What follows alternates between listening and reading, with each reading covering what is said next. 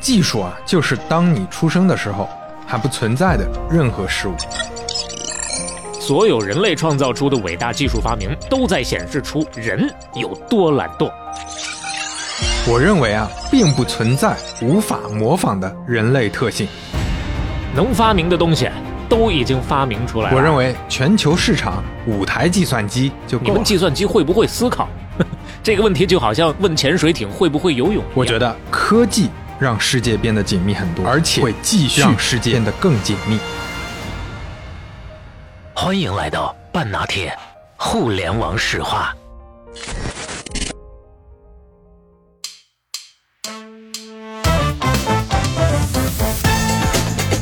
一三年的时候，马斯克说交通拥堵真的傻逼，我打算买隧道掘进机。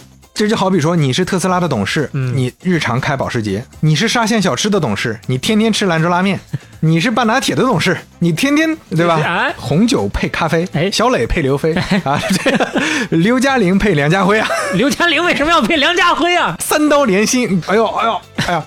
二零二三年一月，马斯克获得吉尼斯纪录，成为了世界历史上损失最多个人财富的人，损失了一千八百亿，那真的就是熊孩子坐高铁惊天动地啊！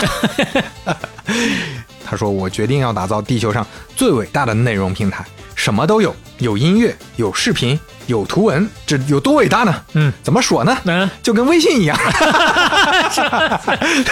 他就跟别人说，他说我就要做一个微信。推特怎么做产品？隔壁中国抄微信。创始人团队里还有一个人工智能专家，他后来还成了 OpenAI 的顾问。他跟马斯克的关系一直很好，他不光帮马斯克建立了 Neuralink，还帮马斯克生了一对双胞胎。这也太好了，这是。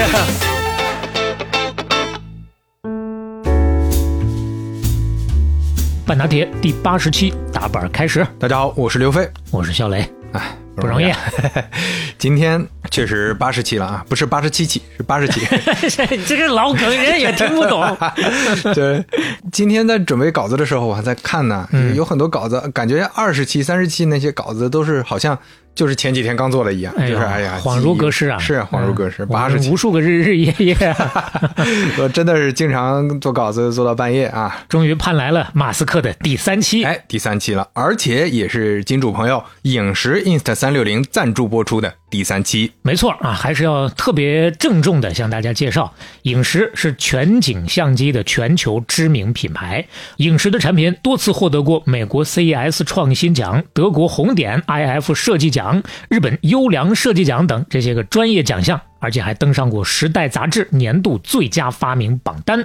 上回呢，咱们说了一下他们的新品 Ace 和 Ace Pro，这是运动相机的旗舰机型，是脚踏实地做出来的好产品。这会儿我们聊点啥呢？我们来聊聊仰望星空的事儿。哎，这个星空是真的星空啊！其实，在马斯克第二期就已经有朋友剧透了，在评论区，嗯，说看到了跟影视飓风合作的视频呐，是影视的全景相机那是上天了。是真上天了，跟太阳肩并肩了。二零二三年一月十五日，太原卫星发射中心长征二号运载火箭上面就搭载了一颗五百公里近地轨道的小型卫星。这颗卫星上呢，有影石自主研发的旗舰全景相机 X 二系列，因为啊，那是二一年开始做的项目嘛，所以那个时候 X 三还没出。那这不得了，这拍下的那就是整个地球啊，那是跟银河同框，跟太空合影。是，那大家想想，咱手头用的这台相机，太空同款啊，那这个机器的品质是不是听起来就有保障，对吧？这感觉就不一样。那就像我用的那个杯子钛杯，我还跟小磊就吹过 吹过牛皮。刚买的时候特别喜欢，太空同款可了不得啊！所以说这个事儿其实很梦幻。那影石上了太空，镜头里头拍下来的有啥呢？首先，他们重新证实了。地球是圆的，嗨。另外呢，这个全景相机视野更大嘛，拍到的更全嘛，所以说能看到银河、地球、相机的整个同框的画面，包括镜头还拍到了极光、台风、风暴眼这些特别震撼的画面。包括这些画面，包括跟影视飓风的这个视频，我们都会放到我们的 show notes 里面，给大家一起欣赏一下。哎，那为什么要发射这颗卫星？为什么要把相机送上天呢？嗯，根源还是理工男的浪漫啊，也是创始人的个人追求。这跟马斯克一样，这个事儿就是影石的创始人 J.K. 他自己亲自安排的，就跟他们 slogan 一样，嗯，要 think bold。Bold 就是什么，要要胆子大，啊哎，要想大胆，想大胆。就是想的要大胆，嗯。大胆设想啊。哎，对，相机上用雷雕这个技术啊，嗯。刻上了所有项目组的签名，镭射的镭啊，哎，而且同时还有四千六百多位网友的留言和愿望，啊。他们定制了一个屏幕，会在相机上不断的轮播。跟我们之前聊的马斯克把他的跑车 Roadster 把它送上天，反复播放《Space Oddity》这首歌是一样的浪漫方式。要么就说马斯克的故事，它跟饮食很搭呢，这就红酒配咖啡，嗯哎小磊配刘 哎，合适哈。是当然了，这么浪漫的事情，你可能会想，哎我也想许愿，错过了啊，我不在那四千六百人里头怎么办呢？嗯他们还做了一个小程序，大家可以通过太空的影像输入你的心愿，跟太空合影，而且每分享一次照片出去，影视就会跟影视飓风一块儿给江西的留守儿童捐献一份免费的午餐，一共是三万份，这个事儿就变得意义更大了。respect 啊，嗯，当然对这个活动感兴趣的朋友们，大家可以通过影视飓风的视频详细了解一下，也可以搜索“太空之眼”，分享你的心愿。哎，对这个太空中同款的这个相机影视的产品感兴趣的听友啊，也可以去影石 Insta 三六零的天猫、京东、抖音旗舰店找客服留言“半拿铁”，也会有神秘惊喜，数量有限，先到先得。代表我们的一份小小的心意啊！哎，那我们就进入今天的主题了，马斯克的第三期。啊，这个有人说是不是要讲老年马斯克了？就是他 人家还没老，就我们只能猜了。讲老年马斯克，就讲过青年，讲过中年，我们今天讲今天的马斯克啊，第一回走进科幻哎，啊，这个讲讲他这做了一些 比较科幻的事儿啊。我们之前在半拿铁第四十四期人工智能的第四期里面提到了，有一个天才叫哈萨比斯，嗯。就小时候下围棋特别厉害嘛，后来创建了 DeepMind，嗯。啊，DeepMind 的创始人嘛，当时 DeepMind 他就拿了 PayPal 黑手党的钱，他当时不是跟那个彼得蒂尔在他家大厅里跟他探讨围棋技术嘛，嗯，然后彼得蒂尔就介绍给了马斯克，所以马斯克在那个时候就认识了哈萨比斯。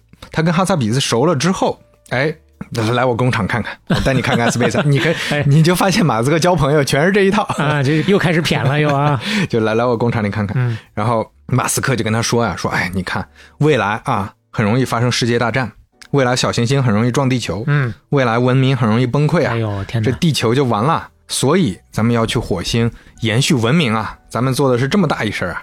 哈萨比斯就说：“嗯，你说的倒是没错，但是你说的这些威胁里面，应该还有一种叫人工智能的进化。哎人工智能进化以后，它就能把人类干掉啊！”马斯克当场一听，哎，有道理啊！我怎么没想到？哎，这个这个加进我的 list 里面，加进我的清单里面，我先给你五百万啊！他给五百万投资，就是为了想参与进 AI 了。嗯所以其实马斯克确实人家在非常早的时间，具体说是二零一二年就已经在参与 AI 了，十几年之前啊，而且一参与就是顶级的 DeepMind 嘛，嗯这种项目。那有一个小细节是，当时马斯克心里种下这个种子之后啊，就跟他的当时的好朋友拉里佩奇聊天儿。啊是，Google 的创始人之一嘛，马斯克一直就在讲啊，AI 重要啊，AI 特别重要，同时也有威胁，大家肯定要做 AI 的，但是你万一一不小心啊，这个文明就灭绝了。哎那个时候拉里佩奇完全听不进去，他觉得很扯呀，这是哟，拉里佩奇都听不进去啊。为什么呢？因为马斯克他支持的理论是什么？人工智能变成超级智能之后，他们就会取代人类，因为他们觉得人类就会变成低等生物，就是蚂蚁一样。嗯，你们就是虫子，就是蚂蚁，很科幻。所以他们就看不上人类了。但是对于佩奇来说，佩奇说：“哎，这个事儿无所谓啊，那他们高级了，那这不就是文明的进化吗？啊，这不是你这是物种主义者啊，哎你跟种族主义者一样啊。”大了，格局太大了。对 对，就马斯克说。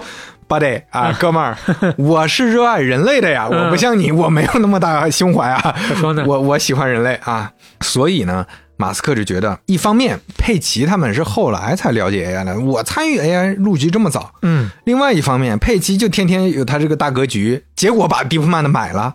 那你想想马斯克的心情，哦，我原来已经参与这个项目了，你先截胡了。同时呢，你这个这么危险的一个心态观念啊，你把 DeepMind 买了，这还了得？哎呀，说到这儿，让我想起来一个我很喜欢的科幻小说的系列，就是安德系列啊。啊，拍成电影的《安德的的游戏》后面会有安德的影子、死者代言人这些。哎，死者代言人那本我就特别喜欢，它是跟安德游戏一样，都是同年拿到了雨果奖和星云奖嗯，双料这个奖项的。是这里面展现的就是我看完之后就感动的热泪盈眶的无可救药的宇宙理想主义，就是跨种族的那种哎宇宙大爱。我的天哪，这是太感动人了啊！对，那那一系列的书还是挺有意思的，因为它每一部都是不同的风格，感觉讲的也不是一回事儿，但是这是顶尖的不同的视角这个啊，科幻小说作家啊，是是是。奥森斯科特卡德，有兴趣朋友可以了解一下。哎，说回来，马斯克一看啊，一四年 Google 收购了 DeepMind，这不行啊，我我得我得我替人类干点事儿啊，对啊，我得我得。就跟他之前关心俄乌战争差不多呀，他焦虑啊，哇，这人类要完了呀！哎呦，这一四年这这不行啊，然后他推动成立了安全委员会，管理人工智能的安全风险。啊，这个委员会里，埃里克施密特呀、哈萨比斯啊这些人都在，就他推，哦因为他是股东嘛，那他可以安排这个事儿。就是在然后 DeepMind 的内部成立。对你可以说是 DeepMind 的内部的，但是它其实影响力，它本来是期望它能产生，因为 DeepMind 毕竟是顶级的团队嘛，嗯希望它在 AI 领域整个变成一个能推动的委员会。哦，但是呢，啊，他发现这个委员会就跟现在的联合国一样啊，这哎，这话这话说的能说？吗？不不好说是吧？这是联合国不爱听了，真是。呃，等等不展开说啊。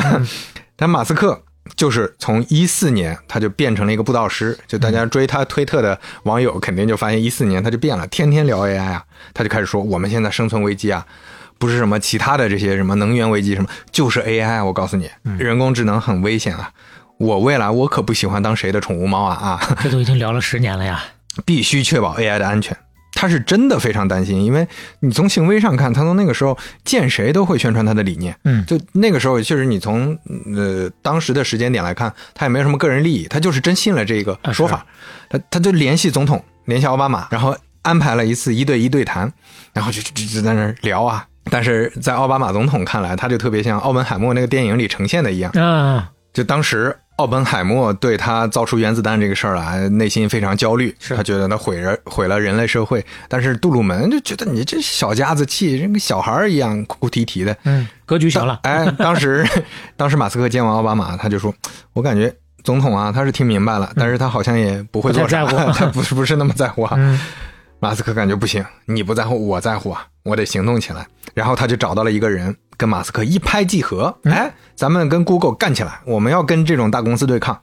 这个哥们儿就叫山姆奥特曼啊哎呦，，Sam Altman。这是这么快就到了 如今风头正盛的人物啊。那真的就是现在全世界互联网科技圈，除了马斯克，就是他最出名了呀，风云人物啊。前阵子这个新闻不少啊，是，当时奥特曼跟这个马斯克一商量说，咱搞一个公司，嗯这个公司必须是开放的，咱跟 Google 不一样，咱就开名字就叫开放，啊名字叫 Open，哦，，Open AI 来的。Open，嗯，这马斯克当时也比喻了一下，说你就好比啊，有了 Windows，你还是得有个 Linux 啊，嗯这是个开源系统。Open AI 我就是 AI 领域的 Linux，嗯，所以马斯克和 Sam 奥特曼他是联合创始人，这一点是完全没有问题的，是一公认的。所以马斯克他不是简单的一个投资人啊，是，他是推动成立的。那个时候，他们确立了一个很重要的目标，目前在 AI 领域是很知名了，就是对齐 AI alignment。alignment 就是要与设计者的预期对齐。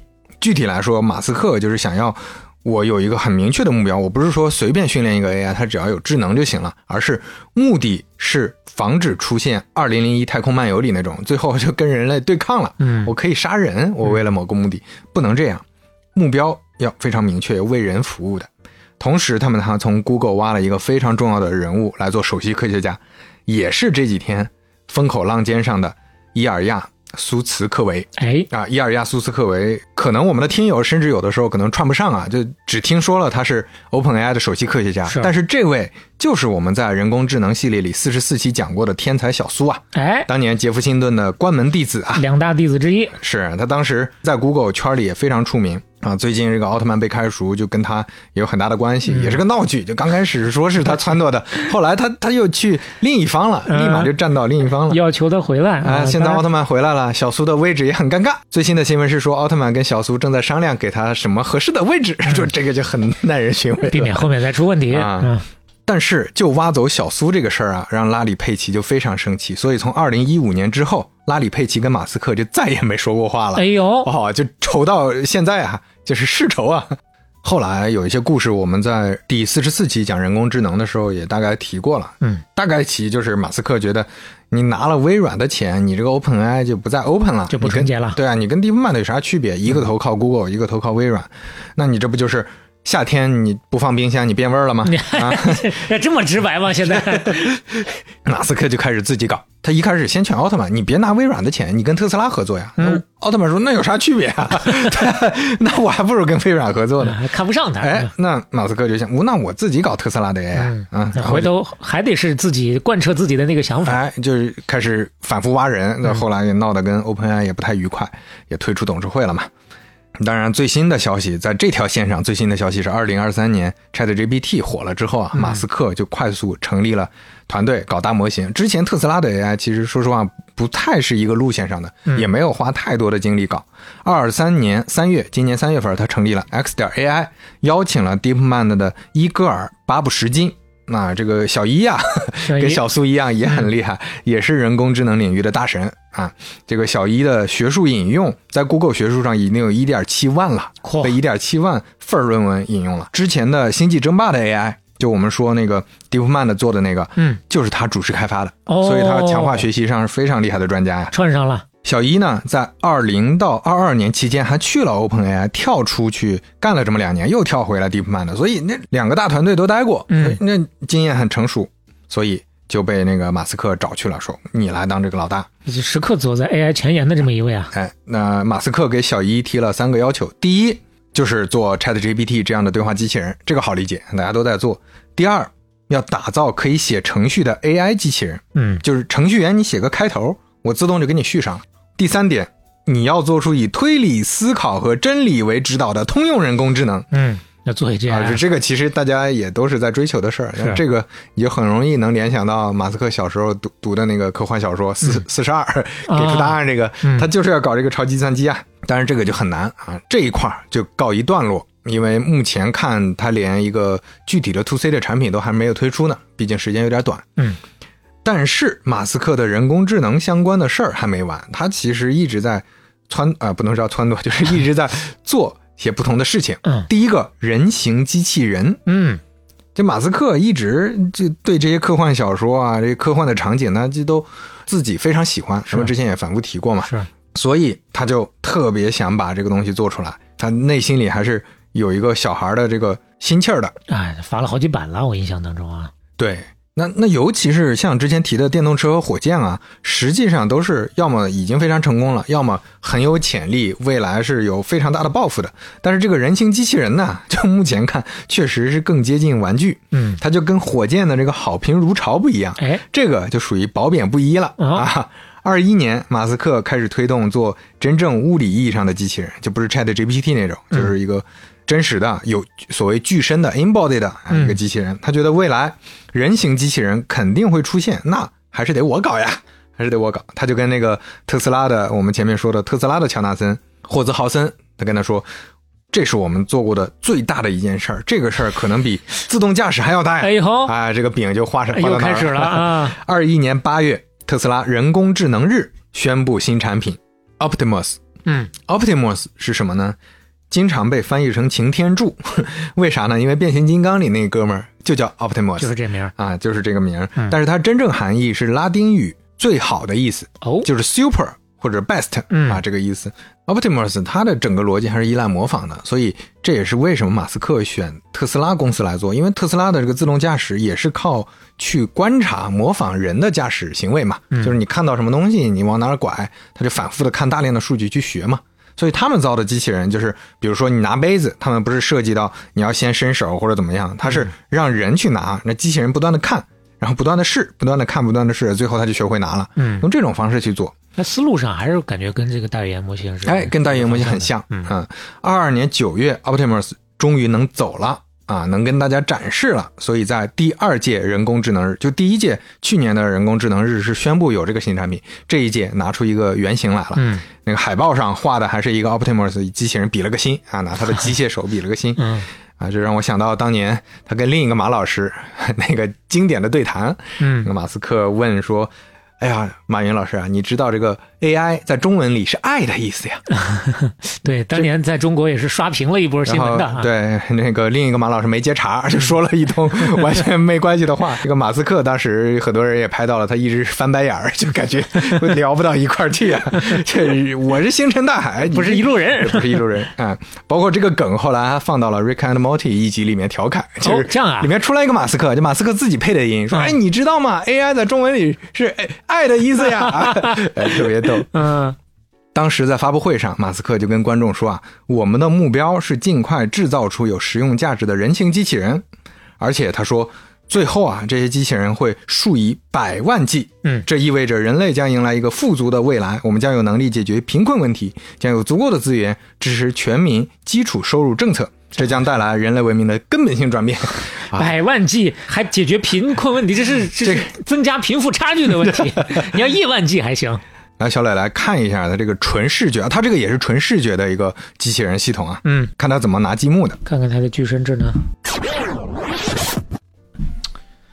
哎呀，不管之前大家了解到什么程度，都挺建议大家啊去看看这个视频的。如果这个没看过的话，对，其实还是很震撼的。说实话，是你了解它背后到底是怎么去实现的这些东西，特别是它是以一个人形机器人的形式出现，就像今年年初的时候，谷歌发的那个，其实同样也是具身智能的嗯，那个，它就是主要靠一个轮子再加一个机械臂啊，就很简单的一种形式。其实呢，原理上大差不差，但是真正给你的震撼性哎还是这种人形机器人的对会更深入心灵啊。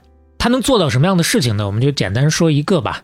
桌子上放了两个不同颜色，甚至说多个不同颜色的各种各样的方块儿，它可以挨个的把对应颜色的方块挑出来，放到对应颜色的盘子里面，而且中间不管有人怎么给它打断，各种捣乱啊，把这个方块从盘子里再拿出来，他眼看就要拿到的时候，把这个方块挪个地方，他都能非常准确的再找到这个方块，完成他的这个既定任务。当然，这只是其中的他能完成的一项的一个简单的描述啊。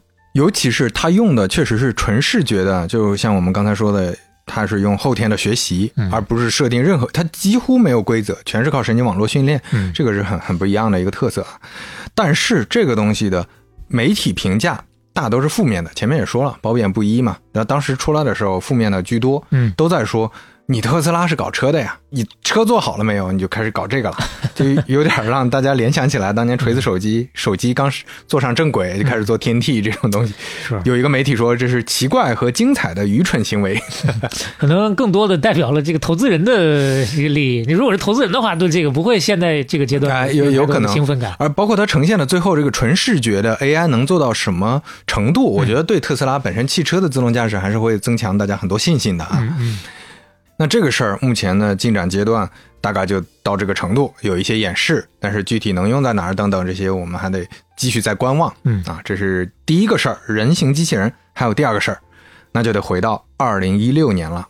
马斯克呀、有一次在手机上打字儿，就打得很崩溃，这怎么感觉效率太低了？输入法，这他用的还不是中文，英文的，对吧？他就觉得效率低。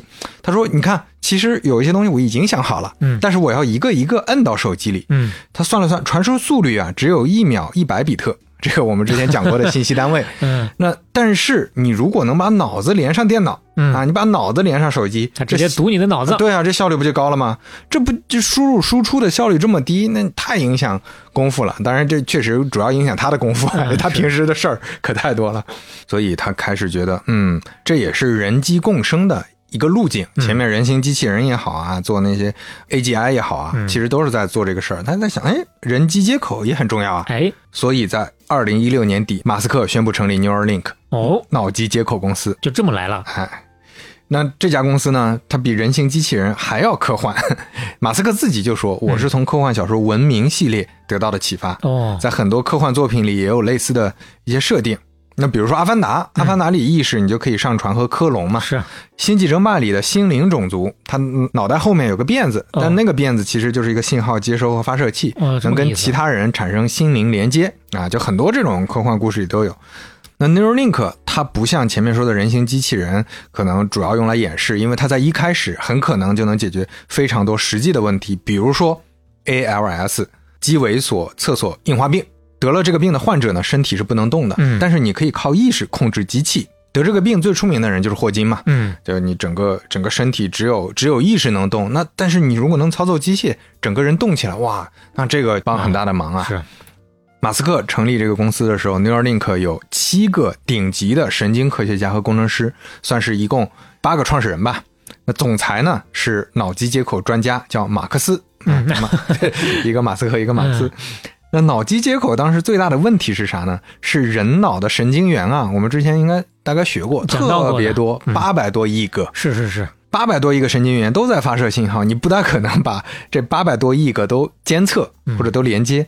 九二年呢，犹他大学发明了一个犹他阵列，就可以真的把数据提取出来，盒子固定在脑袋上。嗯，那你这个时候就可以捕捉一些信号，能捕捉多少个呢？它就跟针头数有关系，有多少针呢？嗯一百个针，也就是说只能探测一百个神经元啊。啊，一个针一个对应的，二零一九年，马斯克发表了一篇论文，说 Neuralink 的改进方法可以有三千多个电极。就是他老人家这么忙的时候，还没忘了自己发个论他说了个名啊。啊，二零二零年，Neuralink 可以在一头小猪的脑子里植入芯片了。哦，最开始是用猪啊哎，用猪，哦而且是很小的芯片，它不是说头骨上再加一个大机器加一个大机，那个挺挺吓人的，就跟一些这种恐惊悚科幻片里的一样，不是那种。马斯克到现场看了演示之后啊，就跟之前的故事一样，整个人就暴躁了，不行了，这什么玩意儿啊？怎么这么多电线啊？啊怎么这么多连接呀、啊，这是这设计也太差了。我要的不是这个，嗯，我要的是简单的封装产品，没有电线，没有路由器，什么都没有，就是一个干干净净的一一个盒子。我这一刻才乔布斯附体啊，啊。那工程师就在那旁边解释说：“哎呀，这这个路由器啊，他是因为马斯克说你给我闭嘴，我不听，我不听，嗯，给我 delete delete delete delete，连说了四遍 delete，就我他妈不要这个东西。嗯，工程师们当场也不想干了，但是硬着头皮，还真搞出来了。就他 本来也没想能搞出来，啊马斯克硬逼着，就就又搞出来了，又是跟前面一样的一样的故事啊发展啊。工程师们就在把芯片就搞出来之后，这整个简洁了，他们就在想怎么让它更小一点。马斯克又来了，说五步工作法呀，大哥，这咱们上一期也聊过。是着重讲的，你想想啊，为啥要小？我说简洁，我也没说小吧。嗯，人的头骨首先它是圆的，而且人脑大呀，所以你没必要把它做的特别特别小，你可以把它做大，那你就能容纳的东西不就多了吗？哎，他们就真做出来一个真的接近能让人使用的产品了，嗯就是猴子了。嗯猴子可以玩游戏了，玩的什么游戏呢？哎，胖就是电子游戏历史上非常重要的游戏。我们前面不止一次的讲过哎，，我们在任天堂往事第一期应该是第一次提到，嗯，哎，你看咱们这个半拿铁的宇宙就是这么丝滑，哎，就是这么串的这么完整。哎简单说打乒乓球，啊，那这个视频也很经典了，但是可能有些听友不知道是马斯克搞的，我们再回顾一下啊。那，哎，又是一个看过视频之后啊，会觉得相当震撼的这么一个科技进展吧。嗯，虽然前提我们说一下啊，应该不只是他一家能够做这个方向啊，但是呢，它确实跑的也是很快的。大体的给大家描述一下，首先这个猴啊，它的脑子里面就已经有这个芯片了，然后呢，它是通过一个操纵杆儿来玩这个游戏的，玩的挺好。先确定它会玩，嗯玩的过程当中呢，收集数据对，然后看它的哪个信号活跃啊，我就知道你这个信号活跃，就是在看这个地方啊啊，然后进行调教。调完了之后呢，把这个操纵杆后面连的那个线给拔拔了哎但是不告诉猴子，猴子其实还是在操纵那个操纵杆，哎他以为他还是通过这个来玩的游戏，对，但事实上已经是通过他的脑电波的信号嗯，来进行控制的了。再往后就干脆把这个摇杆给去掉了去掉了，啊，他就只看着这个去玩这个游戏了。嗯，那意念控制了，啊是，这就很科幻了呀。嗯，那最新的消息是，二零二三年九月，FDA 终于同意了 Neuralink 进行人体实验了。嗯，公司计划在二零三零年之前，共计给两万两千人植入芯片。印象当中看到这个新闻的时候，说好多人，呃，最起码马斯克是说，好多人有这个意向想要来测试。哎，那当然很多人，因为你看着科幻，确实挺想体验一下的。嗯，因为它现在的这个安全程度，FDA 都同意了嘛，嗯它又不是说像你在缅甸是吧，把人运过去弄一弄。哎打腰子是吧？打脑子，哎呦，可吓人了。然后目前因为 Neuralink 还是私有化的，所以咱也不知道它的估值怎么样。但是有一种说法是估值大概在五十亿美元左右。这儿还要提个事儿，马斯克当时从二零二一年之后啊，他觉得进展过于缓慢了，他就提出了新的目标。这个目标也很符合之前说的马斯克的风格，嗯就是说你要做 demo，你真的要让人看到价值。嗯，那新的目标里，最先解决的哦，我觉得他选的真的特别好。哎，最先解决的是先天性失明哦，他让人看到东西，哇！你想想，就是猴子玩游戏这个一般嘛，嗯虽然震撼，但是一个看不见的人，因为他的脑机接口看到东西了，哇！你拍成视频，这有多震撼这个太？震撼人了啊，就非常非常震撼，选的很好。然后他说，你就给我搞这个，嗯，拍几段视频啊。另外就是让瘫痪的人能走路了啊，同样也非常震撼。是是是就他在选这些赛道、这些路径，那我先解决这些问题，当然这个也本身也非常有意义啊。嗯，但是他同时选这种噱头的。另外一个信息也非常耐人寻味，就是前面说的总裁马克思啊，在二零二一年就离职了。那那个跟他二零二一年开始更紧的 push 这整个项目是应该有关系的 啊。呃不走了，而且到二零二二年的时候，除了马斯克，联合创始人里只有一个人留下来了，哎呦，是一个韩国人啊，这果然东亚人比较抗压，抗压能力太强了，真是啊，叫徐东进，嗯够卷。他是加州大学伯克利分校的科学家啊，就一般人扛不住啊，徐东进扛下来了。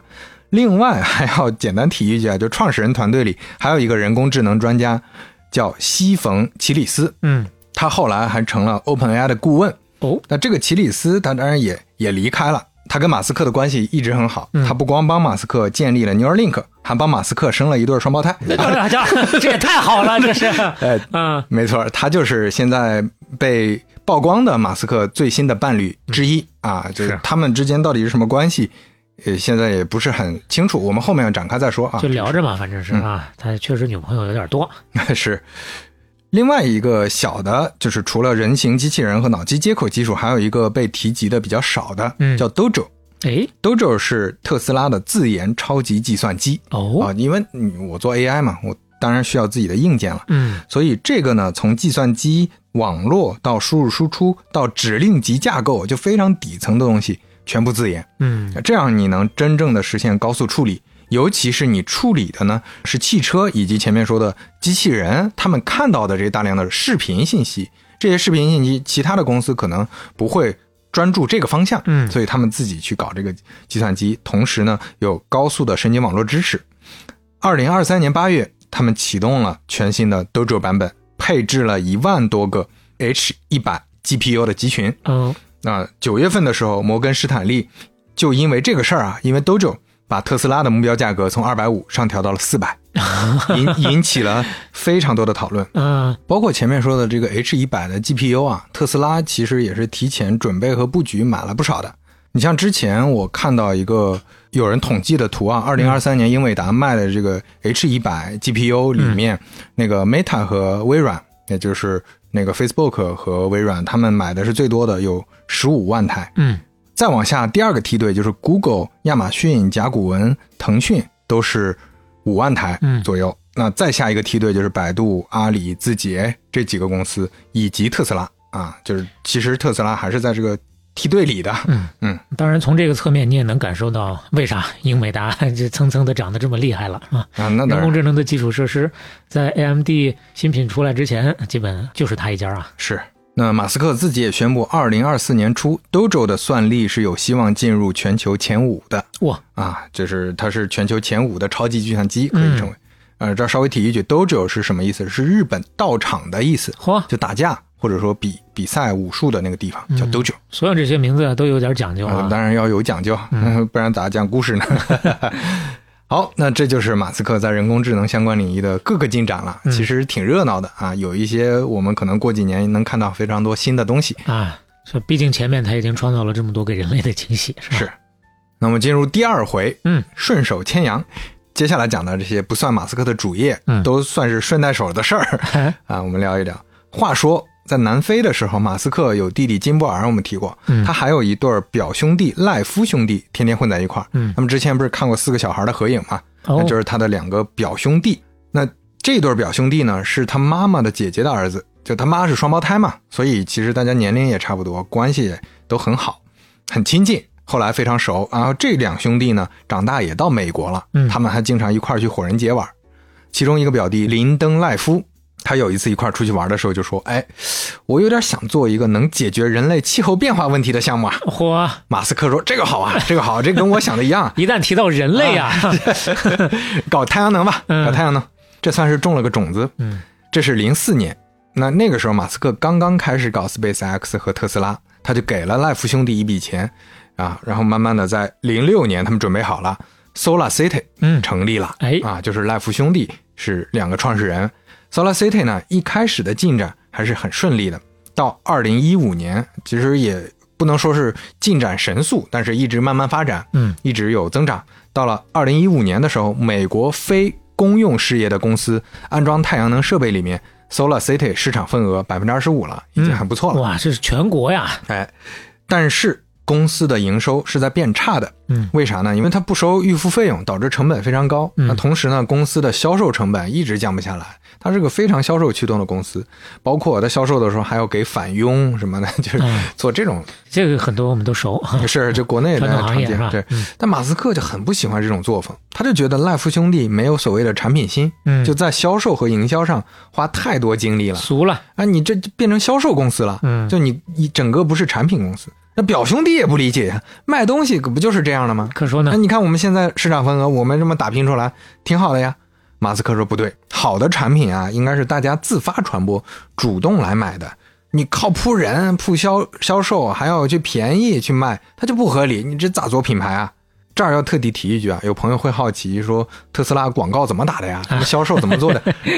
不做广告，哎，特斯拉在国内基本上就是在全球吧，嗯基本上就不上直播间，不买抖音，不买小红书，不冠名综艺节目，是这些市场费用几乎是没有的，它顶多就是拍拍一些片子。特斯拉做的是什么逻辑呢？这个各位也可以去听一下半打铁宇宙的 之前的一期，我们讲中年三宝 Lululemon、Patagonia 和始祖鸟的那一期，嗯其实提到过，就是这三个品牌也是几乎零广告预算的。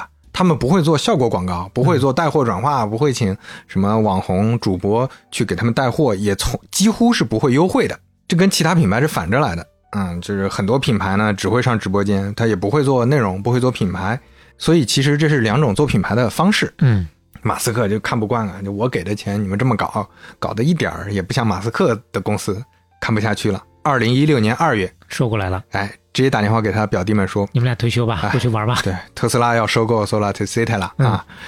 当时他为啥要收呢？一方面他也觉得 Solar City 完犊子了，我得来帮一把，不然你表兄弟，你这要我感觉下不行了怎么办？啊。其这实人家已经百分之二十五了呢，这是哎呦，但确实呃那个财务状况在恶化、啊，在变差啊。呃，第二是特斯拉也需要了，嗯因为他那个时候发现了，我不是做新能源车的，我就是一个新能源公司，所以我未来可能新能源的东西我多做一些板块，我这个品牌也整个能融合到一块儿去相。互都能用上。哎，这也是我们之前讲的内华达超级工厂为什么全用新能源，因为这个故事很好，这个品牌的调性也比较高，嗯这故事也讲得通，未来也是个发展方向，大趋势嘛。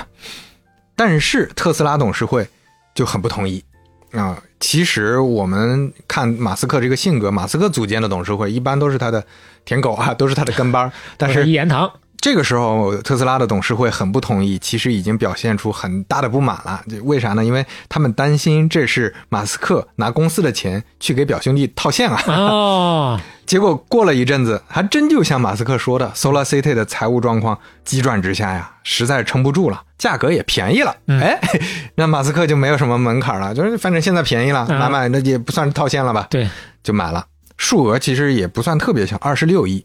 这次买完之后，有一些股东还提起了诉讼啊，还是说马斯克是输送利益给自己的亲属啊、以公谋私啊。但是法院驳回了这个说法，嗯他最后做出了有利于马斯克的判决。马斯克入主 Solar City 之后，又把他做产品的那个残暴啊，对产品的这个追求到了极致。又逼走了一群人呐。哎，这个其实我们前面反复说，它不是一个产品公司，产品上不用心。我们看一个直观的东西啊，首先你看，这是 Solar City 早期的太阳能板的屋顶，就它会给一些、呃这种小区做这种太阳能板的屋顶，就把整个屋顶全部铺换成太阳能板，这个很常见嘛，一块一块儿像马我们赛克一样，我们想象的也是这样的，对吧？嗯，是。然后马斯克入驻之后，这个屋顶变成这样的，哎呀，虽然这两张图，第二张是一个效果图，但是确实美观了很多。呃，它因为它不是像大家想象的把大块的太阳能板直接铺上，它是把瓦片儿换成了太阳能板，嗯，所以它是一小块一小块的，它整个层次啊，就整个铺上去，这个光影层次就完全不一样了不。一样了啊。对，确实就没有那种廉价感了。是，所以二零一七年，表兄弟也离开公司了，嗯那这公司就算是完全是特斯拉的一个部门了。而也就是在二零一七年，特斯拉汽车公司改名特斯拉公司，所以业务已经变成电动车、清洁能源、人工智能等等综合业务的公司了。嗯这也是一个大的转型，嗯、算是相对比较一个顺畅的转型吧。嗯 OK，那新能源公司我们放在这儿，Solar City 放在这儿，我们再聊一个。二零一二年的时候，马斯克突然宣布，他正在考虑下一代交通方案，叫第五代交通方案。这个可能大家有所耳闻啊，嗯起名叫 Hyperloop 啊超级环路哦啊。我我我知道的确实是这个 Hyperloop，很早就知道这个东西，这是他的一个设想。哦，那跟我想的那个还不一样嘞。哎，你想的是另一个，就是他啊牵羊牵的太多了。他怎么想的呢？他说未来啊，有一种列车，这种列车比高铁还屌，比那个什么日本的新干线、中国的高铁都要快，嗯，不受天气影响，不会有任何物理碰撞，速度是飞机的两倍，哎呦，功耗还要低，而是而且能二十四小时不间断运行。那确实比磁悬浮厉害啊，是吧？啊、它其实它也是一个真空方式的嗯一种那个火车，但是它比磁悬浮确实厉害还要快啊！啊。呃，为什么叫这个 Hyperloop 呢？因为它不间断嘛，二十四小时循环运行嘛，所以叫 loop。哦，停不下来啊，上不去车呀，都是。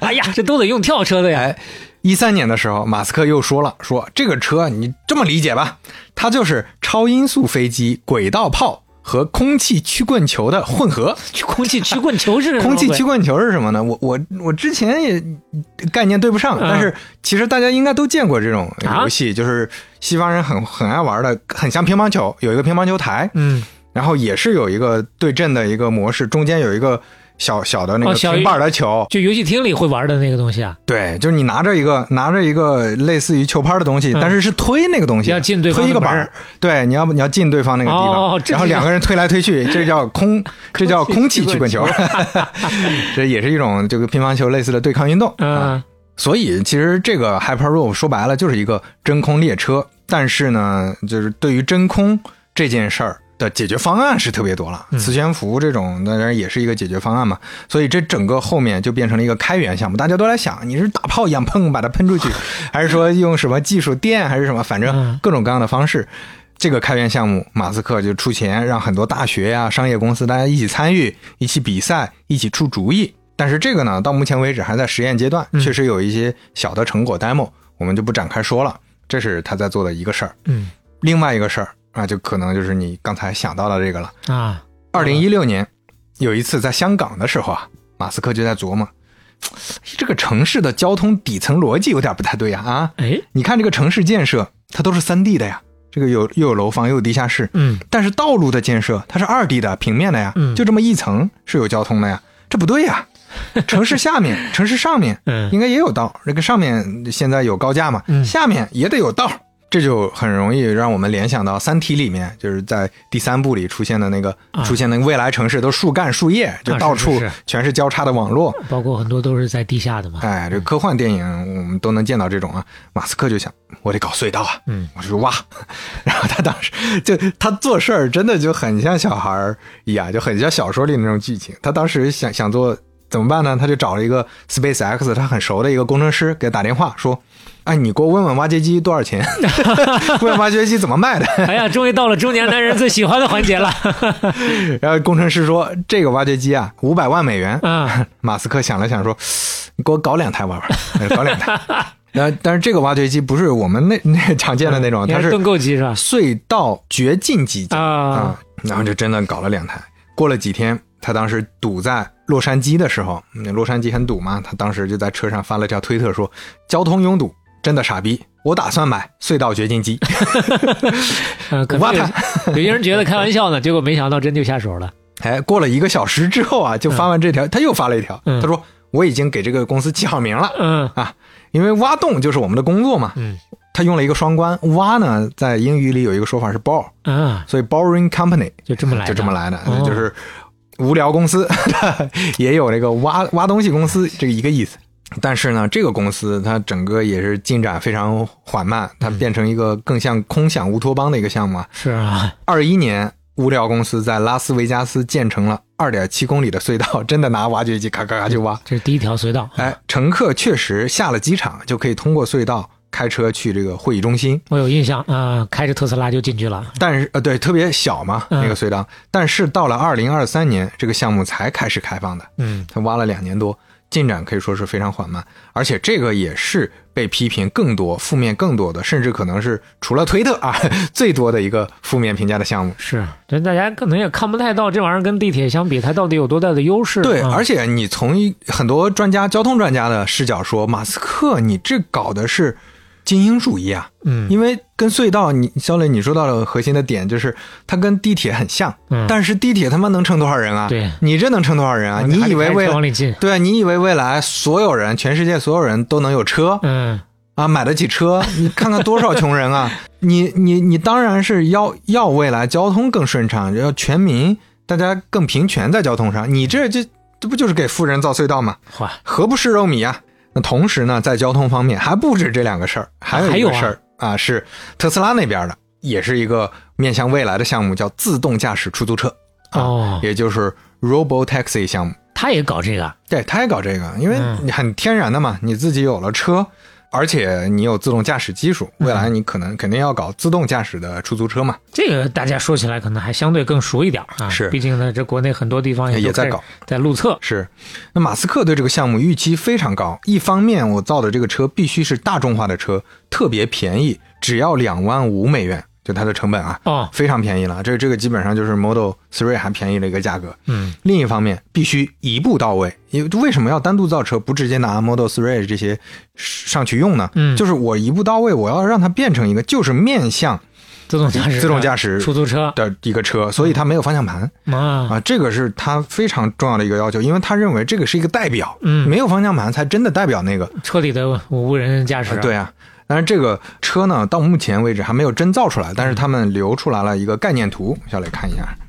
哦，这也太概念了，这 基本也看不清什么东西。但是呢，两人座，然后没有方向盘。嗯大家想啊想，这可能跟那个传了那么多年的 Apple Car，苹果的 这有个车点像啊，对，而方向思路是大抵一个样的。马斯克当时的预估是啊，未来每辆车一辆车一年能赚三万美元，哦所以一年就回本了嘛，相当于。嗯特斯拉自己经营的出租车，未来一年会有两千多万的收入，嗯，但是这个也是只是他画的饼嘛，这件事儿也是刚刚开始，我们就拭目以待了。你看他这个方案的没有方向盘的自动驾驶到底啥时候能落地吧？包括上期我们也说过，何小鹏何老板啊，似乎对这个路径上他有点自己不一样的思考。是，另外就前面说了大大小小一堆事儿，同时，呃，马斯克还做了一些事儿，我们简单随便摘几个，再提一提啊，随便摘几个，俯拾皆是啊。到处都有，嗯就他的事儿太多了，就大家去可以刷他历史的推特，就感觉跟看看那个爽文故事一样，哎就干干这个干干那个，这这这怎么说呢？就是有钱任性。然后想起来《盗梦空间》里头啊，怎么才能让他坐飞机的时候顺利的昏过去呢？让空姐配合我们呢，把这个航空公司买了。对。哎，那个，我我们再提一个事儿，是在泰国的洞穴救援，我们之前简单提了一嘴啊，。是有说过。二零一八年的时候，马斯克安排 SpaceX 的工程师用猎鹰九号的材料做了一台迷你潜艇嗯，啊，用这个潜艇嗯弄过去。当然，啥叫猎鹰九号的材料？不就不锈钢吗？那你这发动机还是得用专业的发动机啊嘛。啊啊！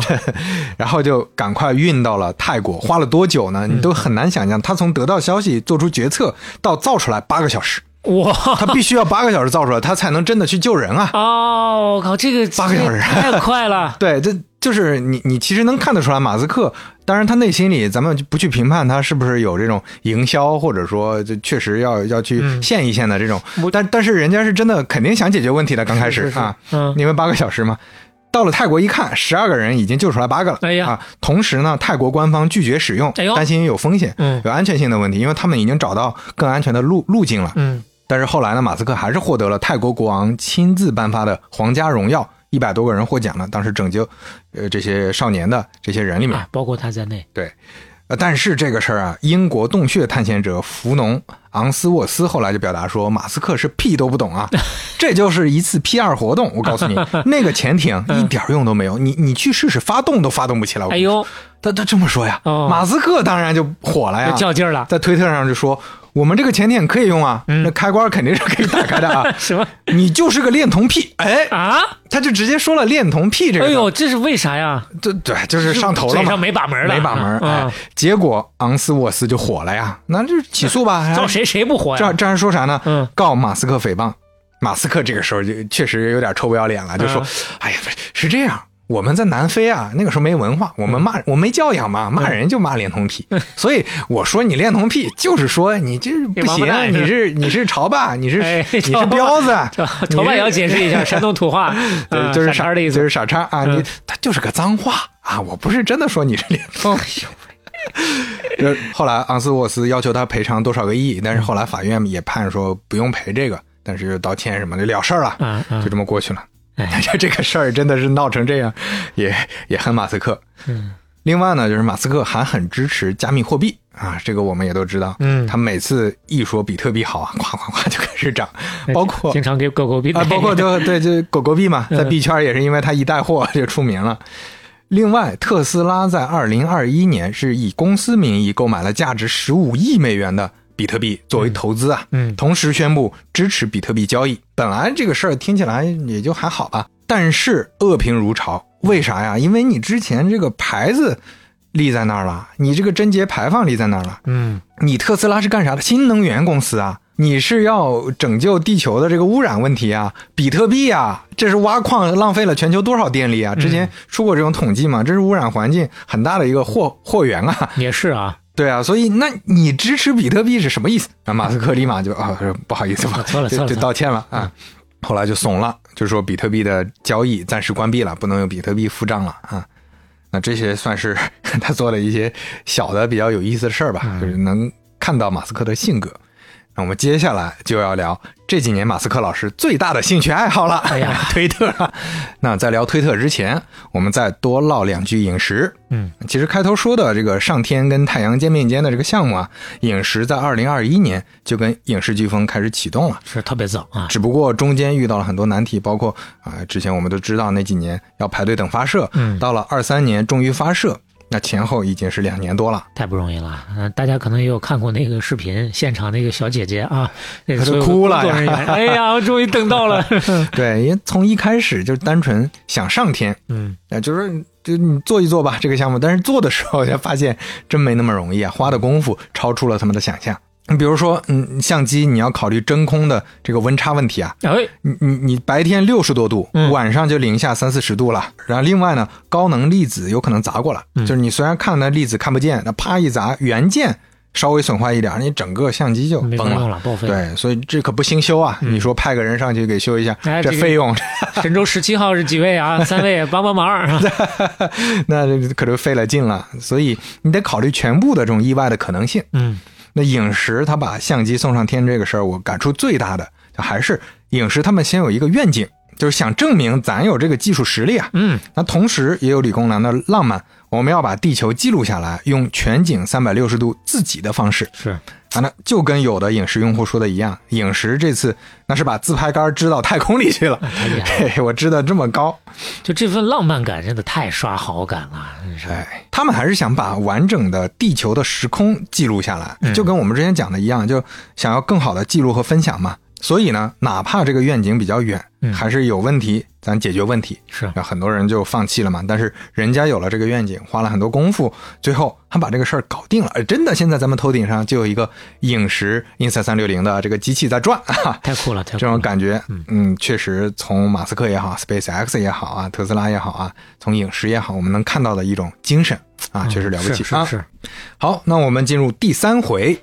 骑虎难下，哎，当然用半打铁的另外一种说法，就叫老母猪卡栏杆，这这就进退两难了。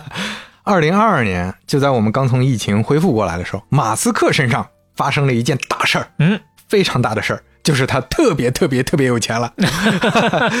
咱们之前讲过啊，九九年的时候，马斯克还睡在办公室里呢，自己还没白没黑的写代码呢，创业呢，账上五千块钱，现在。因为特斯拉市值涨了，特斯拉的市值是呃我们前面提到汽车行业第二名到第十名加起来的总和。SpaceX 的市值也一千个亿了，一千个小目标了。哎呀，公司非常顺利啊，有钱了。马斯克顺手啊就先卖了点股票，手头随随便便就有一百亿的现金了。再换几辆迈凯伦，啊，这现在迈凯伦对他来说没有兴趣了，人家要玩个大的。呃，迈凯伦有啥意思？我要玩什么呢？买个大玩具，哎，这个心态确实就跟我们小时候突然有了一大笔零花钱，我们日常花个五块十块的，突然有了一千块钱，哎呀两千块钱我换个金斧头。啊，就是，那你怎么也得买个 PS 吧，哎怎么也得买个 Switch 吧。对马斯克来说，他的 PS，他的 Switch 是啥？那就是个推特了。哎，推特就是他的玩具呀。为啥呢？因为二零一二年到二零二二年，经统计啊，马斯克写了多少条推文？一点九万条，这比特朗普都丝毫不让，是吧？平均每天五点二条啊！嗯想想一天发五条，这你哪怕一个网红、一个自媒体工作者，一天发五条都不不见少啊！这是碎嘴子。这么高产，高产还坚持了十年，你说平均一两年也就罢了，十年了，哎，对他来说根本就不能叫坚持，这叫自然流淌。行吧？那马斯克他为什么产生了对买推特的兴趣呢？嗯，是因为他开始发现，哎，你们这个平台怎么动不动就封号呢？嗯，怎么就把特朗普封了呢？虽然说啊，特朗普也不是什么好东，哎，不是，是是，特朗普也不怎么好好鸟。但是我捍卫每个人的言论自由啊。嗯，他可能就真内心里觉得言论自由就是所有人能随便说话，哎，所以我要捍卫他。所以他就发了一个投票，说你认为推特遵守了言论自由的原则吗？嗯，百分之七十的网友投了没有。哇，马斯克一看，哟，看来我我可以搞一搞啊啊啊，这个事儿我得推动一下。然后这个时候，推特董事会的董事也是他们的联合创始人，刚从 CEO 席位上退下来的杰克多尔西，嗯，他主动联系马斯克说：“哦，我看到你投票了，这样咱们可以试一试推动一下这个推特的改革，你可以来帮帮忙嘛，嗯毕竟是大人物，你来了肯定有好处。”包括推特董事会，他也有几个认识他的朋友，私下里联系他说：“你可以来帮忙。”很快就开始谈了。这不这帮人也不知道咋想的，这是。刚开始没有想嘛，没有想那么多嘛，嗯就说你先来当董事，嗯你来帮我们指导嘛。有一个这么大人物当顾问，肯定是个好事儿啊。当时就谈那个当董事嘛，当董事谈得很开心。那马斯克一看这个协议就火大了，哎，这里边有一条就是你进了董事会啊，就永远不能批评推特。马斯克说：“我他妈为什么进这个董事会啊？我不就是为了言论自由？然后我进来的第一件事儿先就是封嘴。对，先封这这什么意思啊？那这个时候马斯克立马就走了吗？没有。哎马斯克说这一条删掉，然后 董事会就删掉，然后马斯克就加入了推特董事会。哎呦，解决问题就是这么一个思路啊。而且这个时候他公开了，他在股市里一直在秘密的在买推特的股票，嗯他的份额已经不低了，都要举牌了，大概有百分之九了，哎九个点了，这么高很高了。哎，马斯克进了董事会就开始研究，怎么让推特言论自由呢？他的朋友就跟他说：“你这个事儿，我感觉你想的很简单，嗯你不能把它跟电话相比。你说以前电话系统，我打电话，我说啥，对方听到啥，这个在推特上是不能实现的。嗯为啥呢？因为内容太多了，一个人看到的内容有限，你推给他什么，这肯定是有算法的。嗯你这个算法不可能完全跟电话系统一样中立的，你肯定是要有一些优先级的，对吧？有道理。对，马斯克说有道理啊，所以我就要把算法公开啊。第一，我要开源，我要把算法放在 GitHub 上，嗯啊，所有人都能看到我的代码怎么写的。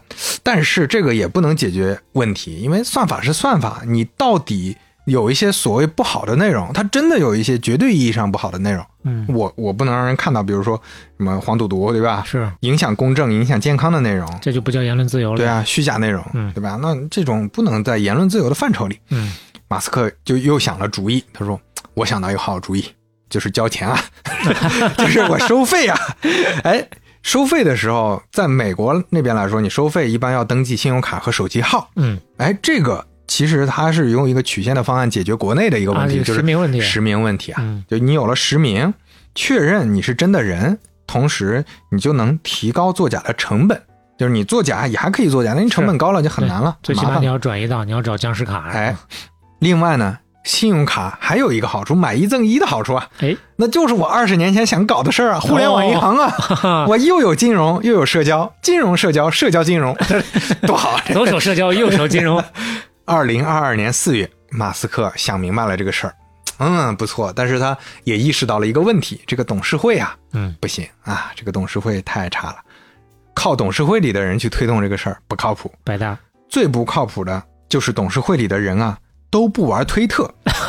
哇，这件事儿就莫名其我是一个十年老玩家呀，嗯，啊，这就好比说你是特斯拉的董事，嗯你日常开保时捷啊；你是沙县小吃的董事，你天天吃兰州拉面；你是半拿铁的董事，你天天，对吧？哎你就想去吧，你 你搞不懂这个产品啊，你不懂这个产品，你怎么推动这些事儿呢？对你搞不明白。嗯同时呢，他也发现这个 CEO 也不行，这个 CEO 是新上任的原来的一个工程师，嗯，阿格拉瓦尔。这个阿格拉瓦尔，就我们后面叫他格瓦拉吧，哎呀，这这差太多了，这是啊。有点像啊，听起来。